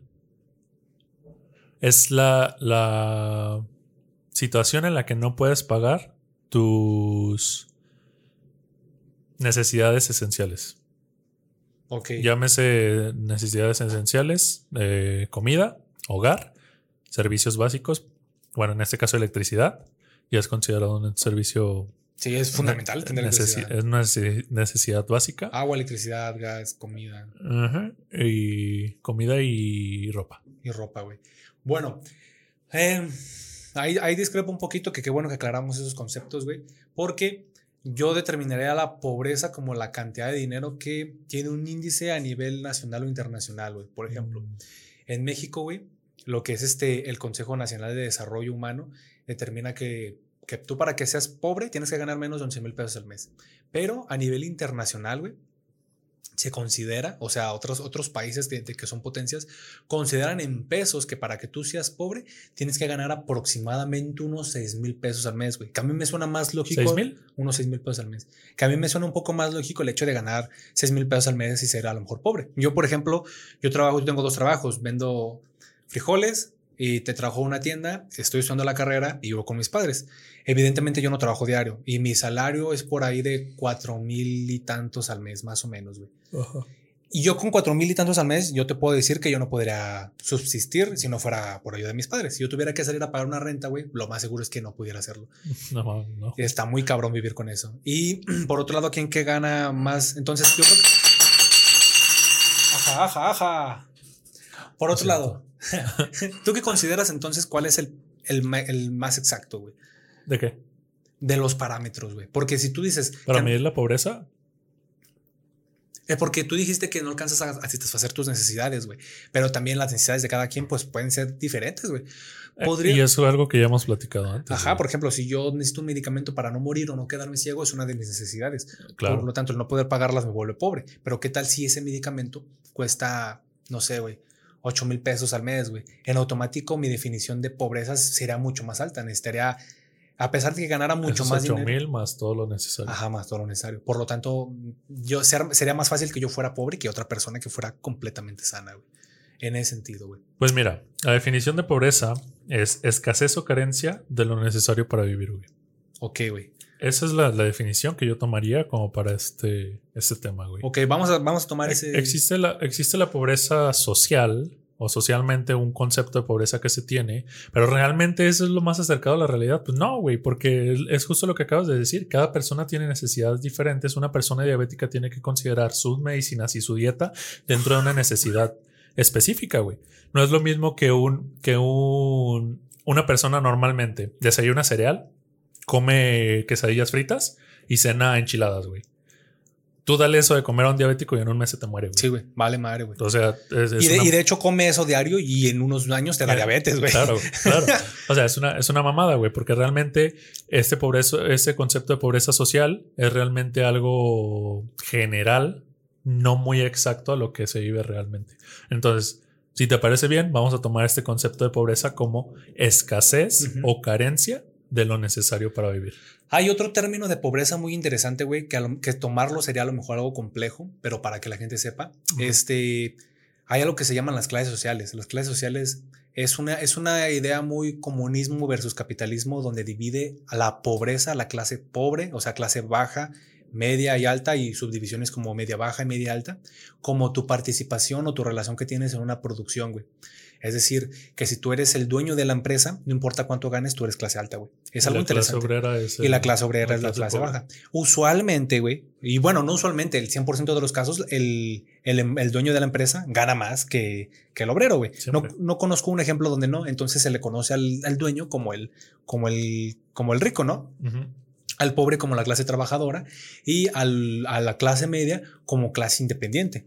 En este caso, como las personas que tienen su propio giro, que no dependen de. Ahora, ahora, sí, lo que hablábamos del cuadro, güey, de los que son autoempleados, vaya. Los que no requieren tener una, alguna, sub- alguna, algún líder, güey, algún jefe, y son ellos sus propios jefes o, o ganan dinero bajo sus propios términos, ¿no? Entonces, también eso es un concepto, güey. Pero no nos vamos a meter mucho en eso. ¿Se escucha mucho la lluvia? Sí, se escucha, Sí. pero creo que es buen fondo, güey. ¿Un fondo? O Ok. no sé, ¿tú qué No, opinas? me gusta, me gusta. Ok, entonces vamos a determinar la pobreza como la falta de algo, como la falta de las necesidades La básicas. carencia de o necesidad de. Ya se, me- se me fue el Sí, sí, sí, del de... Yo creo que mejor si la cerramos, güey. Porque si se escucha ya más fuerte. ¿Así? Simón. Ok. Escasez o carencia de lo necesario. De lo para vivir. necesario. Ok. Sí, bueno, porque si tomamos ese concepto que dices de que la clase obrera, la clase obrera es eh, la, la clase baja, pues en realidad todos seríamos en cadena de, de algún negocio, de alguna empresa, todos los empleados seríamos un obrero. Sí, sí, sí, sí. De hecho, era lo que, lo que la, la revista de New York Times decía de que el 81% de las personas creen que son clase media cuando realmente son clase baja. La mayoría de las personas son empleados. Y, pero está, está interesante este concepto, güey. Porque yo conozco gente, sobre todo profesores y científicos que son, que tienen algún nivel de investigador en el CONACYT, güey, que pueden llegar a, que son empleados, pero pueden llegar a ganar 30 mil pesos al mes, Mensuales. mensuales, o 40 mil. Yo conozco un profesor, güey, que iba a trabajar en pijama, güey. y el vato te ganaba 35 mil pesos al, al mes. Tenía un doctorado en, en enzimas y era una eminencia, güey. Pero el vato se le veía en pijama bien a gusto. Bajo los términos que acabamos de hablar, Es un obrero de todos modos. es un obrero, es de la clase baja. Pero si va bajo los términos del ganar menos de 11 mil pesos, él no es pobre. social, bajo el término social, Ajá. no es pobre. Bajo el término de. ¿De cuál otro del que estamos hablando? De las Pues- necesidades. Si él, si él no alcanzara con 30 y tantos mil pesos al mes para comprarse un medicamento de una enfermedad degenerativa, será pobre. En este caso no es pobre. Entonces, vamos viendo por ahí. Por otro lado, güey, ¿qué es el querer, güey? El querer es, yo lo definiría como la voluntad propia de hacer o no hacer algo, güey. ¿Lo quieres investigar? Sí. Yo lo definiría de esa manera, como que tú por tu propia voluntad decidas ejercer o no tu libertad para adquirir algo. Tener el deseo, la voluntad o la intención de hacer, poseer o lograr algo. Ok. Entonces, el decir el pobre es pobre porque quiere es como decir que la persona que no tiene acceso a los recursos que necesita para sobrevivir no tiene accesos que necesita para sobrevivir Porque porque, no lo quiere. desea. Exactamente, güey. Lo cual yo lo veo ya desde un principio como una falacia, güey. Totalmente. Como es algo muy complejo. si, lo, si lo ponemos en se- se- sentido objetivo de lo que cada palabra significa, sí. ¿Y bajo qué, bajo qué sentido sí tendrás razón, güey? Bueno, pues vamos a tomarlo como, o sea, sí vamos bajo esa idea de, de- de las palabras, pero vamos a lo que el concepto quiere decir eh, conforme se ha usado a lo largo del tiempo, güey. ¿En qué se ha usado, güey? Pues simplemente para describir que las personas que pobres no desean, ah, pues sí, básicamente es lo mismo, güey. Que no desean Es no, no quieren salir de ahí, güey. Pero, pero bajo qué, bajo qué fundamento tú dices que una persona que no tiene los recursos para salir adelante no quiere seguir saliendo adelante? Eh, no se trata de, de todas las personas, se trata de una persona con mentalidad, por así decirlo. Es que lo que estábamos platicando justamente, Marco Antonio Regil en esta conferencia que da, habla de, de las tres mentalidades, la mentalidad del pobre, la mentalidad de la clase media, la mentalidad del rico, ¿no? Entonces, este, creo que nos extenderíamos mucho si les explicamos cada, cada una, Cada una. pero básicamente es el pobre vive para gastar, eh, la clase media este, Vive para ahorrar. vive para ahorrar y la, La- clase alta para vive invertir. para invertir. Son a, a grandes rasgos y eh, ojalá lo, lo quieran investigar ustedes lo que dice. A mí me hace sentido hasta cierto punto porque no puedes decir que todas las personas eh, pobres son, tienen una mentalidad pobre. Yo, por ejemplo, me considero una persona pobre, pero mi mentalidad sé que no es de una persona pobre. Yo también Ahora- considero una persona pobre, güey, en algún sentido. Sí, económicamente, socialmente y bajo cualquier, eh, cualquier definición de lo que hemos hablado hasta ahorita, somos pobres, güey. Vamos a ser realistas. Pero ahora, vamos a, entrar en las mentalidades, güey. Yo te voy a poner un ejercicio fácil y rápido para demostrar, darte un ejemplo y para que puedas entender más fácil. Si yo compro un carro, güey, ¿es una inversión o un gasto? Si tú compras un carro, una inversión, un gasto, depende qué uso le vas a dar, güey. ¿Qué O uso? sea, uso doméstico. uso doméstico, güey. O vamos más allá, una casa, güey. Si yo compro una casa, es una inversión o un gasto. Una casa para vivir con mi familia. Tus padres. Hablando, hablando desde el aspecto financiero. Sí, tus papás, por ejemplo.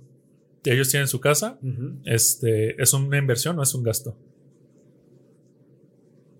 En el caso de los terrenos es una inversión, güey, porque suelen elevar su precio. Entonces Sí. puede volver a recuperar el dinero, güey. Yo miré por ese sentido, güey. Pero en el caso de un auto, los autos se deprecian desde el momento en el que No. salen de la... Va- Vamos con el ejemplo de la casa, güey. Sí, sí, bueno, yo pensaría que es una inversión, güey. Yo pensaría que es un gasto. ¿Por qué pensaría que es un gasto, güey? Porque a lo largo del tiempo, lo que vas a invertir en esa casa, invertir por así llamarlo, lo que vas a gastar en esa casa, tanto en servicios, eh, mantenimiento, eh, todo lo que tenga que ver con un gasto de la casa, va a ser mayor a lo que vas a estar. A lo que te va a producir la casa. A lo que te va a producir. Pero estás de acuerdo que necesitas un lugar donde vivir, güey. Totalmente. Pero entonces, ¿es una inversión o es un gasto? No estamos diciendo si es una necesidad básica o no, porque evidentemente un hogar lo es. Porque tienes que tener gastos. Pero desde el tema de mentalidades, ¿una casa es un gasto o una inversión? Un gasto, ok, pongamos que es un gasto. Entonces, es un gasto y eso es parte de las mentalidades que hacen a cada, a cada clase social desde el aspecto financiero para las personas. Eh, sí, en la educación financiera, básicamente. O sea, una persona rica no, ve no, no compra casas, güey. Renta casas. Normalmente. ¿Tú crees que es mejor rentar una casa que comprar una casa, güey? Sí, güey. No mames, no, güey. Yo creo, yo creo que si tengo la oportunidad de pagar 5 mil pesos de renta, por ejemplo, eh, para vivir en un departamento donde tenga mis necesidades este, básicas solventadas, a largo plazo quizás es más redituable que estar pagando una casa. Depende, debemos, debemos definir, obviamente, dónde, es la, dónde está la casa, qué tipo de casa es. Pero ya sería evaluar la, situación, güey. Pero si tú estás rentando una, casa, güey, y la rentas por 20, 30 años, por un ejemplo, y te la pasas rentando, güey, al final de cuentas todo ese dinero que tú diste, güey, no lo vas a recuperar. En cambio, si tú compras una casa y durante 20, 30 años duras pagando ese dinero, al final de esos 20, 30 años vas a ser propietario de una casa con un terreno. Estoy de acuerdo. Entonces, ¿en qué sentido es mejor rentar, güey? Es que depende de la situación. ¿En qué situación es buena? Porque hay, hay rentas baratas que a lo mejor, vamos a, vamos a poner un ejemplo. Imagínate que tú eres trabajador, sacas tu crédito al Infonavit, ¿no? Te están rebajando, ¿qué te gusta? ¿3 mil pesos, 4 mil pesos mensuales por una casa? Este, tú estás pagando estos 4 mil pesos mensuales por tu casa al Infonavit, que evidentemente va a ser tuya cuando se acabe, eso no te lo niego. Sí, güey. Pero vamos a hablar de, de, términos financieros uh, durante el plazo de, de esto. Eh, tú vas a estar pagando esos 4 mil pesos, pero esos 4 mil pesos no te incluyen servicios, no te incluyen mantenimiento, no te incluyen cualquier otro problema que tenga que ver con tu casa a lo largo del tiempo. Ahora, vamos a una renta.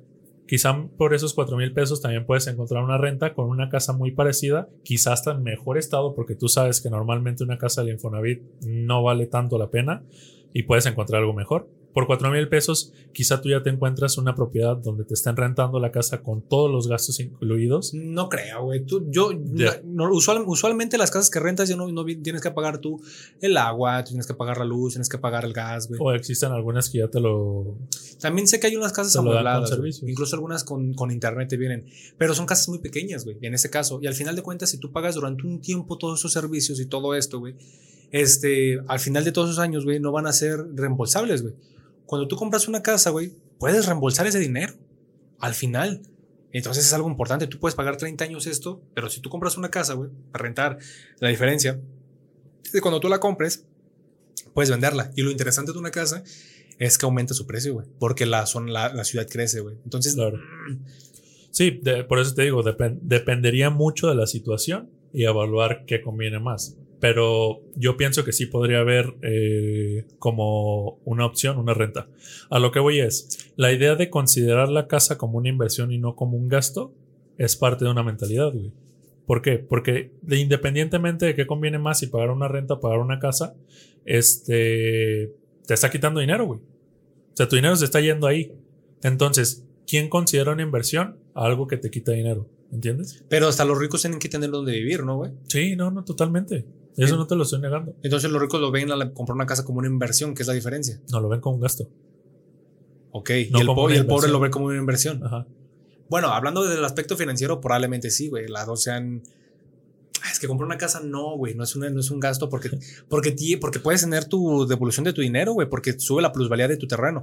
Los terrenos son de las únicas cosas que elevan su precio después de salir. Algunos carros también, güey, pero pero si estuviéramos hablando de comprar un auto del año, de esos de los que salen, que son de plástico, güey, así te diría, ni de pedo es una inversión comprar un automóvil. Va a ser un gasto muy cabrón, güey. Difícilmente un auto de la actualidad va a llegar a costar más. En el pasado sí sucedía, los autos de los 80s, de los 70s. Que agarraban Ajá, güey, subían tanto porque la gente los buscaba. Era tanta su demanda que subía su precio a pesar de que se depreciara de alguna manera. Se depreciara su valor original un tiempo y luego, pum, subía. Depresión. Con, con, los, con los casas, güey la casa siempre va a subir. Y la diferencia es que tú puedes esperar, esperar. Por ejemplo, güey, mi papá compró la casa que tenemos. Al principio le acuerdo como 200 mil pesos. Pero con esto del aumento del salario mínimo, que hay mucha gente que está de acuerdo, yo estoy en contra de que aumente tanto el salario mínimo, güey. Con esto que aumente el salario mínimo, como tú pagas tu casa en salarios mínimos en cantidad, cada vez que sube el salario, sube la deuda, güey, del Infonavit, porque no te dicen, ah, tienes que pagar 200 mil pesos. Te dicen, tienes que pagar tantos salarios mínimos y ese es el resultado que te da 200 mil pesos. Entonces, en la actualidad, ya cuando mi papá, bueno, en la actualidad no, cuando mi papá terminó de pagarla, güey, pagó en total 700 mil, pagó mucho más. Y en la actualidad la casa vale un millón, güey. Y los vecinos, güey, venden las casas que son iguales a millón y medio, güey. Entonces, es como de que, a la madre, o sea, pagaste esos mil y lo puedes llegar a ganar. Entonces, ahí sí sería una inversión. Si el papá hubiera gastado todo ese dinero, güey, en una renta, con todas las cosas incluidas, con luz, agua y eso, ¿cuándo le devuelven la inversión? Quizá, quizá tienes, tienes razón, güey, porque justo ahorita me estoy acordando de que, los bienes inmuebles son uno de los mejores negocios, güey. Bienes y raíces. Entonces, sí, sí, sí tienes razón. Quizá el, ejemplo que tomé está mal, güey. Pero el de los carros. el de los carros, güey. Sí, el de los carros vale más. Evidentemente, el, el, carro es, es un gasto, güey. Toda la vida va a ser un gasto. Bueno, dependiendo cómo lo emplees también. Porque si eres una persona de Uber, pues obviamente te va a generar, te va a generar, te va a generar ingresos. O si eres repartidor. Ajá. Pero lo que voy es esto, güey. Mucha, mucha gente que tiene este tipo de mentalidades, y estamos hablando como mentalidades desde la educación financiera, que ojo, no es algo que esté como tal probado. A lo que voy es, el punto, el punto clave aquí es la mentalidad de las personas. Porque yo creo que una persona pobre tiene una base de, de pensamientos erróneos financieramente. Ok, de acuerdo, güey, tiene una base de, conocimientos erróneos, güey, con eso estoy completamente de acuerdo, pero el que sean erróneos no quiere decir que quiera hacerlo, güey, porque es igual, si una persona, por ejemplo, en el caso de, de Yucatán, güey, donde hay comunidades que no saben hablar español y no se saben conducir con las demás personas, y donde para poder tener el acceso a la ciudad tiene que caminar dos horas, güey, porque no hay transporte público. Entonces tienes una persona que no sabe hablar español, no sabe escribirlo, no sabe, no ha ido a la escuela, por lo tanto, no sabe leer ni escribir, solamente sabe hablar y su propio, su propia lengua, güey. Está muy cabrón que con toda esa falta de conocimientos, digamos que él es pobre porque quiere, a pesar de que es un hombre adulto, que su única manera de mantenerse, por ejemplo, sean vendiendo artesanías. Pero ¿por qué estás considerando que esas personas son pobres? ¿Por qué son pobres? Porque, Bajo el concepto que estamos hablando. Porque en Yucatán, güey, no se ves que esas personas están muriendo de hambre, güey. Porque están pidiendo turismo y la gente no va allá porque no les interesa. En muchos lados, güey. Obviamente, si nos vamos a. No todos, pero lo importante es que cuando decimos que el pobre es pobre porque quiere, estamos hablando de todos los pobres, güey. Si no, en ese sentido sería mejor decir algunos pobres que tienen acceso a educación, que son privilegiados y que son como nosotros, que tienen 23 años, que tienen comida y que tienen oportunidades y no deciden ejercer sus privilegios para poder adquirir una mejor posición, son pobres porque quieren. En ese caso eh, me suena más lógico a decir, ay, todo el mundo el que es pobre, porque también, ahora lo que tú decías, que los niños no cuentan, pero también hay niños pobres, también hay... Ah, sí, totalmente. Pero ¿por qué vas a contar a los niños cuando en realidad la la responsabilidad de los niños recae en los padres. Porque son pobres, güey. Y es del momento en el que son pobres. Sí, pero. Está mal el, decir que el pobre es pobre porque quiere. Ya el momento en el que son pobres, güey. En ese caso sería: el pobre es pobre porque quiere, menos niños, viejitos, personas con incapacidades mentales, personas que no pudieran ver, por ejemplo. Pues en teoría sí, güey. Porque siempre y cuando tú dependas de otra persona, la responsabilidad no es tuya. Exactamente. Entonces ya no, pero aunque sean pobres ellos también, entonces ya no aplica la frase el pobre es pobre porque quiere, porque hay un chingo de excepciones. Pues tal vez no generalmente, güey, pero a final de cuentas sigue siendo lo mismo. Ah, chinga. O sea, la culpa es de la persona responsable en este caso. En este caso, pero entonces ahí cambia ya la frase. Entonces, el pobre es pobre porque quiere, incluyendo a las personas con las que dependes, porque también la capacidad de juicio y de ejercer de una persona que está a cargo de ti quiere ser pobre, a pesar de que tenga sus propios problemas y a pesar de que a lo mejor porque te tiene que mantener, no puede pagarse el tiempo de comprar un negocio, de invertir o de superarse, güey. Pues sí. ¿O no? Pues sí. Entonces, entonces está mal decir que el pobre es pobre porque quiere, güey. Pues ahora que lo pienso, tal vez sí, güey. Pues una frase. Pero el concepto está. Es que el, problema de la frase pobre, pobre porque quiere, porque es una frase clasista, güey. Es una frase que impulsa la discriminación, porque es una, es una, vaya, es como decir, fíjate, así lo voy a poner, es como decir, es que las mujeres solo sirven para la cocina. Estás asumiendo que porque eres mujer tienes que ir a la cocina. Es que los negros no son inteligentes. Estás asumiendo que por su color de piel esto. El pobre es pobre porque quiere. Ah, estás asumiendo que una persona porque tiene algún, como lo que acabamos de hablar, no puede ser rico por lo que acabamos de hablar. Eso, ese es el pedo, güey. De que el, de que usar ese tipo de frases, güey, es discriminación y está muy cabrón, güey. Muy cabrón, muy, muy, muy cabrón. Y es una frase que es un axioma, güey. Tú tomas el pobre es pobre porque quiere, lo vuelves un hecho y cuando lo vuelves un hecho, ¡pum! Todas sus cosas de, de, coach se vuelven automáticamente válidas. Porque si tienes el criterio como para decir es cierto, todo lo demás también puede ser cierto. Mm, no estoy muy de acuerdo con eso, güey. O sea, yo, yo no te estoy diciendo que, mi, que lo que estoy diciendo es un axioma, güey. Creo que no, no, no estoy seguro de que sea la realidad incluso, güey. A lo que voy es mi perspectiva de una persona pobre es, es que no quiere hacer muchas cosas, güey. Ok. Entonces, este, desde mi perspectiva, la frase es que ya, ya ah, hemos platicado muchas veces de este tema, güey. Pero nunca, nunca entiendo muy bien por dónde vas cuando, cuando hablas, güey. Porque siempre es como que tratas de, de argumentarlo con, con otro tipo de temas y lo haces un poquito enredoso, güey pero, pero bueno. Yo lo hago por ser más. Ya entiendo, ya entiendo más o menos por dónde vas. Mira, güey. El, el, concepto que yo tengo del pobre es pobre porque quiere, porque eso nunca lo hemos hablado, nunca, nunca yo te he dicho el concepto que yo tengo sobre una persona pobre como tal. O sea, siempre hemos hablado del tema general de lo que es. Ahora, yo creo que esas personas que son pobres, güey, no quieren hacer muchas cosas. No son capaces, no se sienten capaces de hacer muchas cosas, güey. Vamos, vamos a tratar y e, eso los axiomas es clave porque me ayuda a, vamos a ser más, más directos con, con el tema, güey. Entonces, sin mencionar axiomas, yo creo que las personas que no ganan el suficiente dinero como para solventar sus eh, necesidades, no quieren hacer muchas cosas, güey. Todos conocemos personas pobres. Evidentemente hay grados de pobreza distintos en todos lados, güey. Ahora, la, la cosa es, estas personas muchas veces tú las ves, yo por ejemplo, cuando juego videojuegos y sé que no es, no es el ejemplo y por poner mi ejemplo no es el ejemplo de todas las personas, yo sé que estoy perdiendo mucho tiempo. Güey.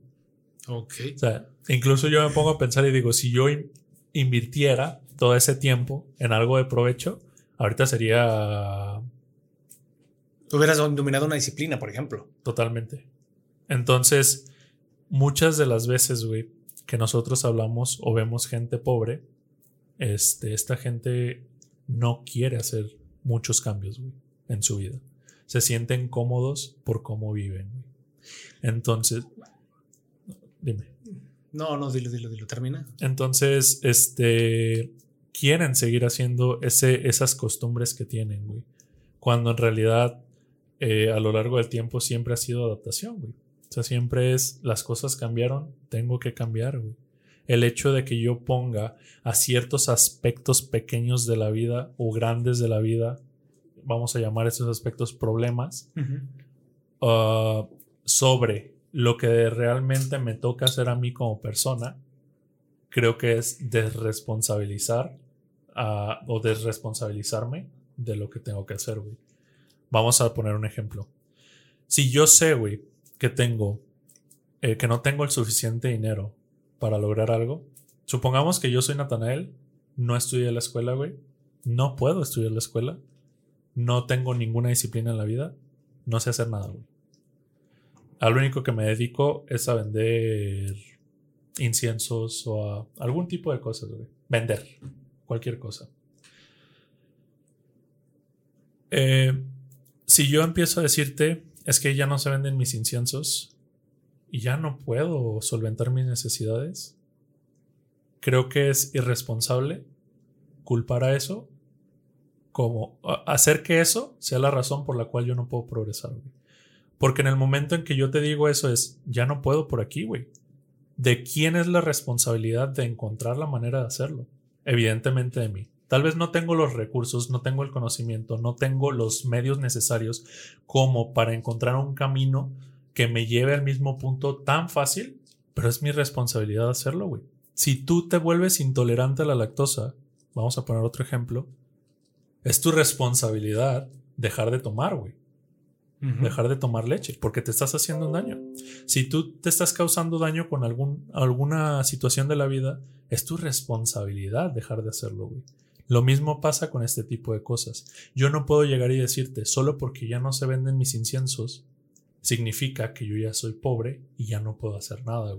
Porque es decir, ok, todo lo que a mí me toca hacer recae en la venta de inciensos, güey. Cuando en realidad no es así. En realidad, yo, como con mis necesidades, con mi sistema crítico de pensamiento, debería buscar otra manera de lograr mis, mis propósitos.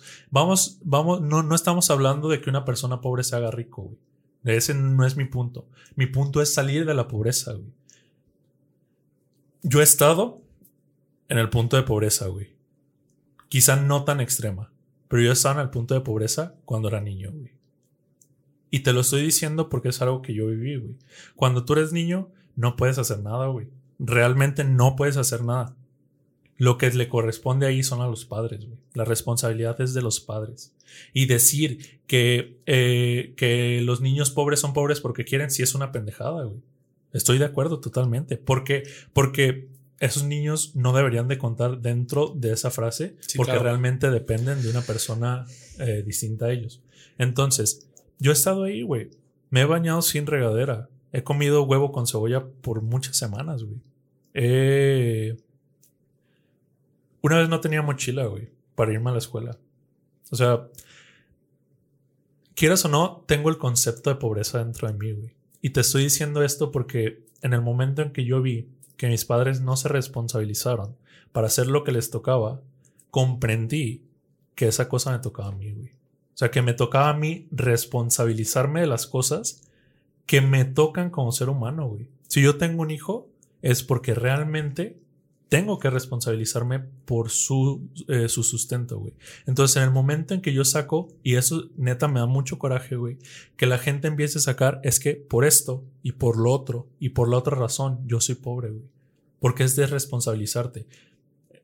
Sin contar a personas eh, con necesidades especiales, sin contar a niños. O sea, una persona física que físicamente puede, que es físicamente igual a mí, considero que debe de ser responsable con su pensamiento, güey. Bueno, en ese aspecto tienes razón, güey. Yo una vez sí me enojé, estaba en Zapopan, güey, y llegó un vato como de mi edad, güey, con unos mejores tenis que los míos, güey. Y llegó a pedirme dinero y me dijo, oye, caminando como si nada. Y yo, ¿qué pedo? No, claro que no, güey.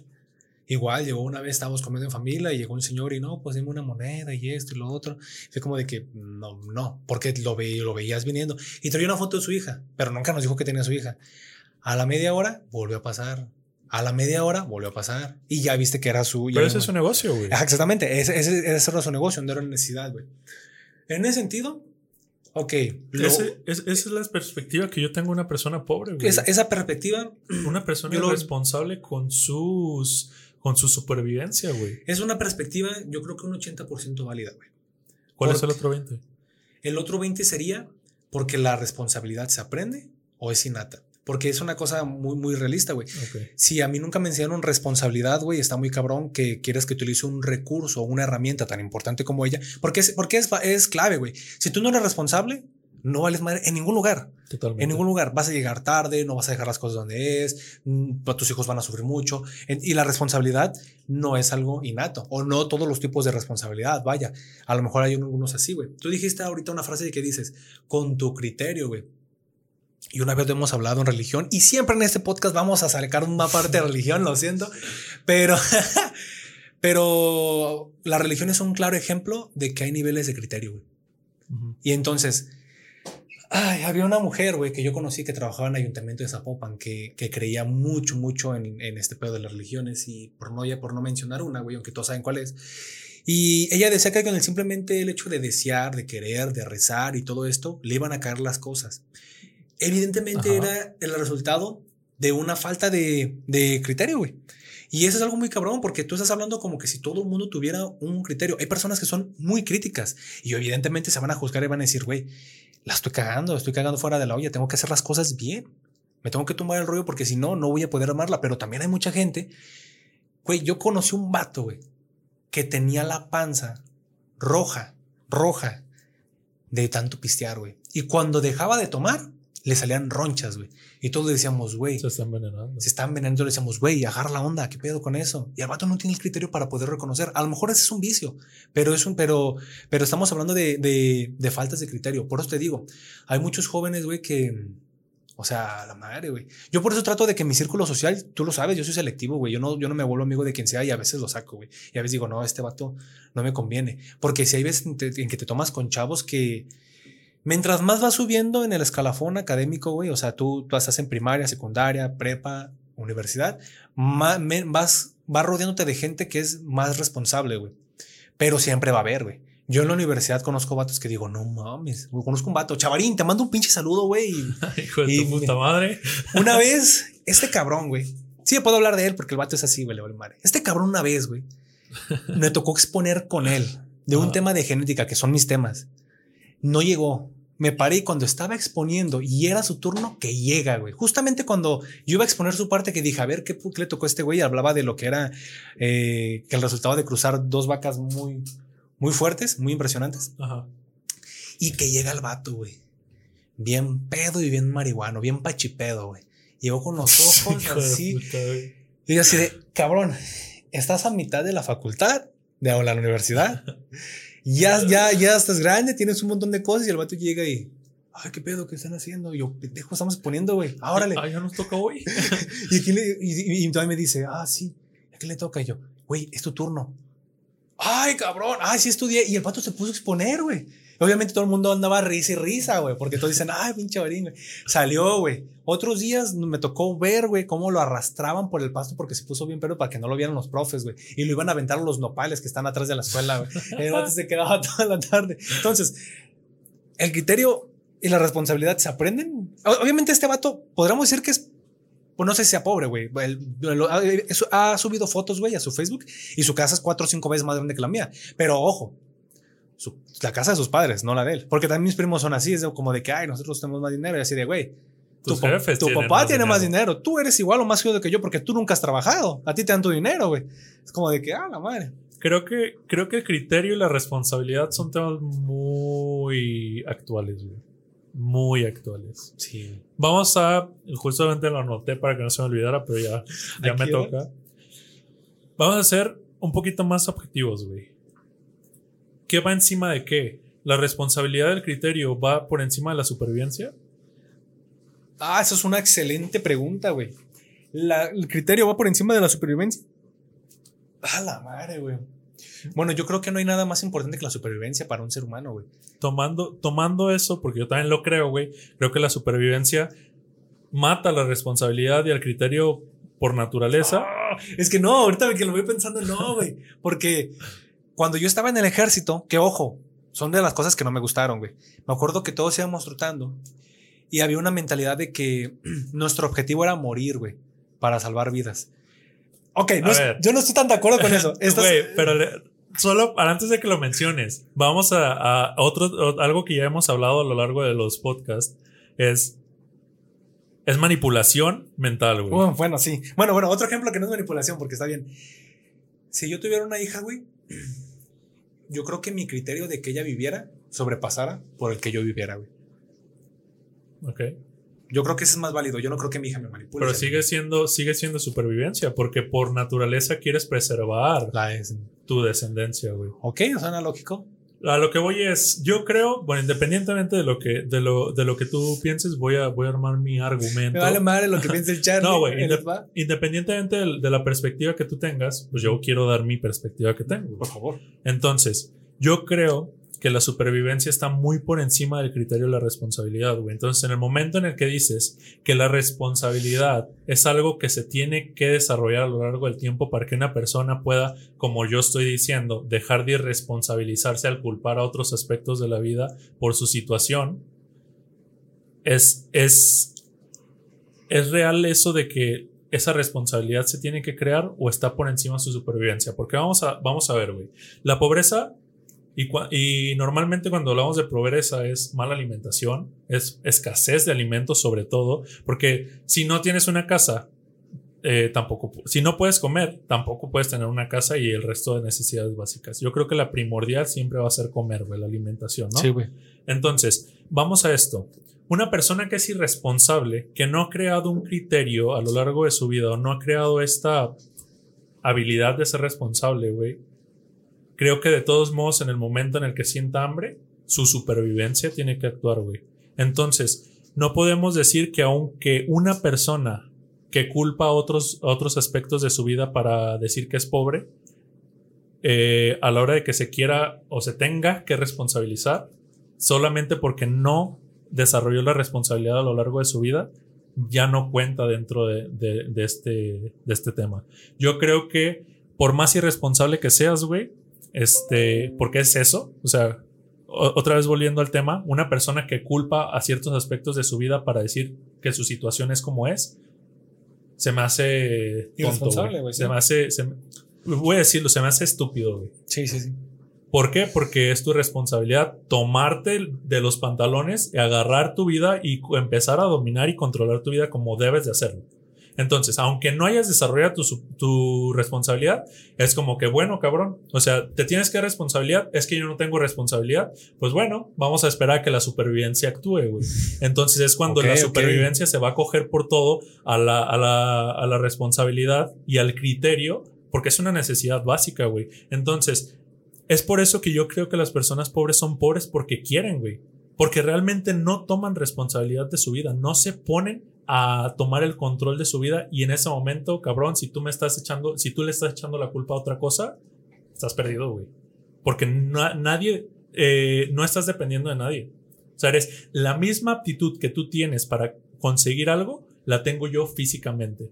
Y naturalmente, biológicamente, evolutivamente tenemos los mismos, los mismos necesidades fisiológicas, comer, dormir, tener una casa, reproducirte, entonces, una pareja. Entonces, no me puedes venir a decir, güey, que simplemente por ciertos aspectos de tu vida te toca ser como eres, güey. Porque eso es una es una chaqueta mental tan innecesaria y tan perjudicial para la sociedad, güey, que es lo que nos hace estar donde estamos, güey como sociedad, yo creo, como, yo creo como, especie. Como ejercicio tendrás... Mucha, hay mucha gente que no se da cuenta de que hay ciertos parámetros que rigen su vida. Hay veces en que hacemos cosas involuntarias y no sabemos qué pedo, güey. Y a veces eso nos lleva a problemáticas. Pero es cierto lo que dices, güey. Es parte del desarrollo y de tu crecimiento darte cuenta de esos aspectos. Lo único que hace la diferencia entre hacerte un mal padre como el que fue tu padre, un borracho como el que fue algún padre o madre, un drogadicto o cualquier cosa, cualquier defecto que tú veas que esté en tu medio, güey. La única manera de hacer que lo rompas es darte cuenta de ello, güey. Y una vez que te das cuenta de ello, lo puedes romper y puedes decidir ser una mejor persona. Bueno, bajo esa perspectiva, güey, no me atrevería a decirle. El pobre sí es pobre porque quiere. Ah, sí, no me atrevería a decirle a, a, un cabrón de Afganistán, güey, que neta no tiene para nada de comer y estás corriéndose de una puta bomba a decirle, güey, eres pobre porque quiere, porque juega huevos ok, ok. Pero tampoco me atrevería a. Pero, pero sí se me hace justo, por ejemplo, ir con alguno de mis vecinos, güey, con mi vecina que todo el tiempo se la pasa fumando cristal y con los morros ahí, güey, y decirle, hey, ¿qué pedo? Tú mete el rollo. O sea. Que ah, bueno, ahora que si ellos creen que no son pobres, este. Con eso es como que, pues vamos a esperar a que tu supervivencia actúe, güey. Claro, güey. Ok, eso es una. Ok, es un aspecto. Supongo que cuando tú metes la subjetividad en un tema, ya cambia mucho el prisma para ver las cosas, güey. Y justamente eso que de los axiomas que, que estabas mencionando me hizo o me dio la respuesta para poder aterrizar todo lo que yo tenía en mi cabeza, güey. ¿Qué es esto básicamente? O sea, yo por eso creo que las personas pobres son pobres porque quieren, güey. Hablemos de persona pobre, cualquier persona que tenga una... Que pueda hacerlo y decida no hacerlo. Que pueda hacerlo, ajá, que tenga y tenga una necesidad o una carencia. Eh, ¿Cómo era? ¿Una carencia o una.? Sí, una carencia o una necesidad que necesite satisfacer. Y... Hay algo ahí, güey, que a mí se me hace cabrón. Ahorita ya casi vamos a acabar, ya nos dijeron tiempo. Pero eso es algo empírico, güey. Es cierto, yo doy muchos ejemplos de muchos aspectos diferentes porque me pongo a investigar mucho, pero creo que tengo que reconocer que la gente que yo conozco a mi alrededor que es pobre, muchas veces su mediocridad se debe a, sus decisiones propias, güey. Yo conozco mucha gente a mi alrededor, güey, que neta a veces batallan para comer, que no tienen dónde vivir, güey. Y luego platicas con ellos y dicen, güey, qué pedo, o sea, pues ponte a hacer algo. O sea, o sea, te pones a hablar con ellos y es como de que, por ejemplo, ahí hay un vecino que, que vive en una casa de paracaidista, güey. No voy a decir que, quién es, qué pedo. Y, y ha tenido trabajos, güey. Pero el vato, por, por no levantarse a ir, güey, lo corren. Entonces se dedica a pedir mejor. Entonces sí es pobre porque quiere. En ese caso sí, y la verdad, la mayoría de las personas que están en una pobreza muy fuerte, hablas con ellas y dices, ay, güey, por ejemplo, los que se puedan a pedir en los, en los topes, a veces yo, yo no estoy de acuerdo con que se les dé dinero, güey, porque ya no sabes qué pedo con esas personas, güey. Eso es un punto bien importante, güey. Darle dinero a una persona que no te da nada a cambio es alimentar la mediocridad. güey. Claro, güey. Entonces, Pero te venden una paleta, un juguete, un show o algo. si te está vendiendo cualquier cosa, güey. Yo una vez vi a un señor que se subió a- al, al- al transporte público a leer poesía, güey. O sea, mis putos respetos, güey, para ese señor. Porque con poesía se estaba ganando la vida, güey. Pero había algo, güey. Hacía algo de él. Claro, claro. O sea, la, la mediocridad de las personas que llegan y te piden una moneda simplemente es muy grande, güey. Cuando en realidad el simple hecho de, de decir. Yo he, he visto gente, güey. He visto gente que llega y te lavo el carro, eh, te podo el árbol, te baño al perro, pero dame algo de dinero. Claro. La intención, güey. O sea, la, la mentalidad que esas personas tienen, porque se están responsabilizando de lo que les está pasando, güey. Y el hecho de, de decir, dame dinero porque no puedo hacer nada a cambio, es la responsabilidad ahora recae en ti y yo no me quiero responsabilizar de lo que me está pasando. Lo que tú dices de, del tema del paracaidista, güey, ese es un aspecto muy privilegiado, porque evidentemente él sí puede conseguir un trabajo, pero afortunadamente en las zonas, por ejemplo, más pobres de aquí de México, son zonas en las que la supervivencia no siempre depende de un trabajo como tal, güey. O sea, estamos hablando de zonas donde todavía tienen la fortuna de cultivar sus propios alimentos, güey, de tener animales, o sea, este tipo de cosas, ¿sabes? Es que creo que no existe, no existe como tal en temas de pobreza o de salir de la pobreza algo imposible, siempre y cuando seas apto para... Para hacerlo. ajá. Yo traía un documental muy culero, güey, muy culero de un puente que estaba rodeado de sábanas, güey. Y había un montón de morrillas como de 12 años embarazadas, güey. Y un montón de morros igual, como 12, 13 años, güey. Y todos adictos al chemo, güey, a estar ahí nadando y todos ahí. Ah, dices, verga, es una pinche escuela de, pues, de pobres, güey. De pobres, güey, a la verga. Pero bueno, creo que eso nos acabó el tiempo, ¿no? Este tema se puso filosófico. Yo pensé que nos íbamos a agarrar a madrazos en este podcast, pero no, no, no sucedió. Entonces, dame tu mano. Así, güey, como para entonces, bueno, este, si llegaron a esa parte del video, pues les agradecemos. Este, eso es para ustedes. Este tema fue planeado para poder este, discutir algunos temas importantes que nosotros teníamos, este, parte de ventas, parte de todo. Pero no te Eh, pusiste como siempre te pones, güey. No, yo normalmente soy un dios, entonces no pasa nada. bueno, Muchas, muchas gracias si llegaron hasta este punto del video. Nos pueden seguir en redes sociales, en Instagram, en Facebook y YouTube como micrófono 14. Cualquier duda, cualquier comentario, cualquier propuesta, cualquier sugerencia, Sugerencia. estamos abiertos. Cualquier comentario, cualquier cosa. Muchas gracias si nos escuchaste desde este punto o nos viste desde este punto. Y pues bueno, deja tus comentarios, síguenos en redes y muchas gracias. quiero mandar un saludo a las personas que, que nos comparten, que son nuestros amigos. He notado que hay dos que tres amigos de Natanael que siempre nos ven y que siempre nos comparten. No recuerdo mucho su nombre, pero un abrazo. También a, a Citlali, que también comparte y nos recomienda y todo. Muchas También- gracias a mis dos primitas, bueno, a mi, a mi prima que es de mi edad y a mi primita chiquita que siempre nos ven. Muchas gracias, Pau Now. Y pues ¿Es ya, todo? Es todo. Dale, chavos. Muchas gracias, que estén Vamos. bien.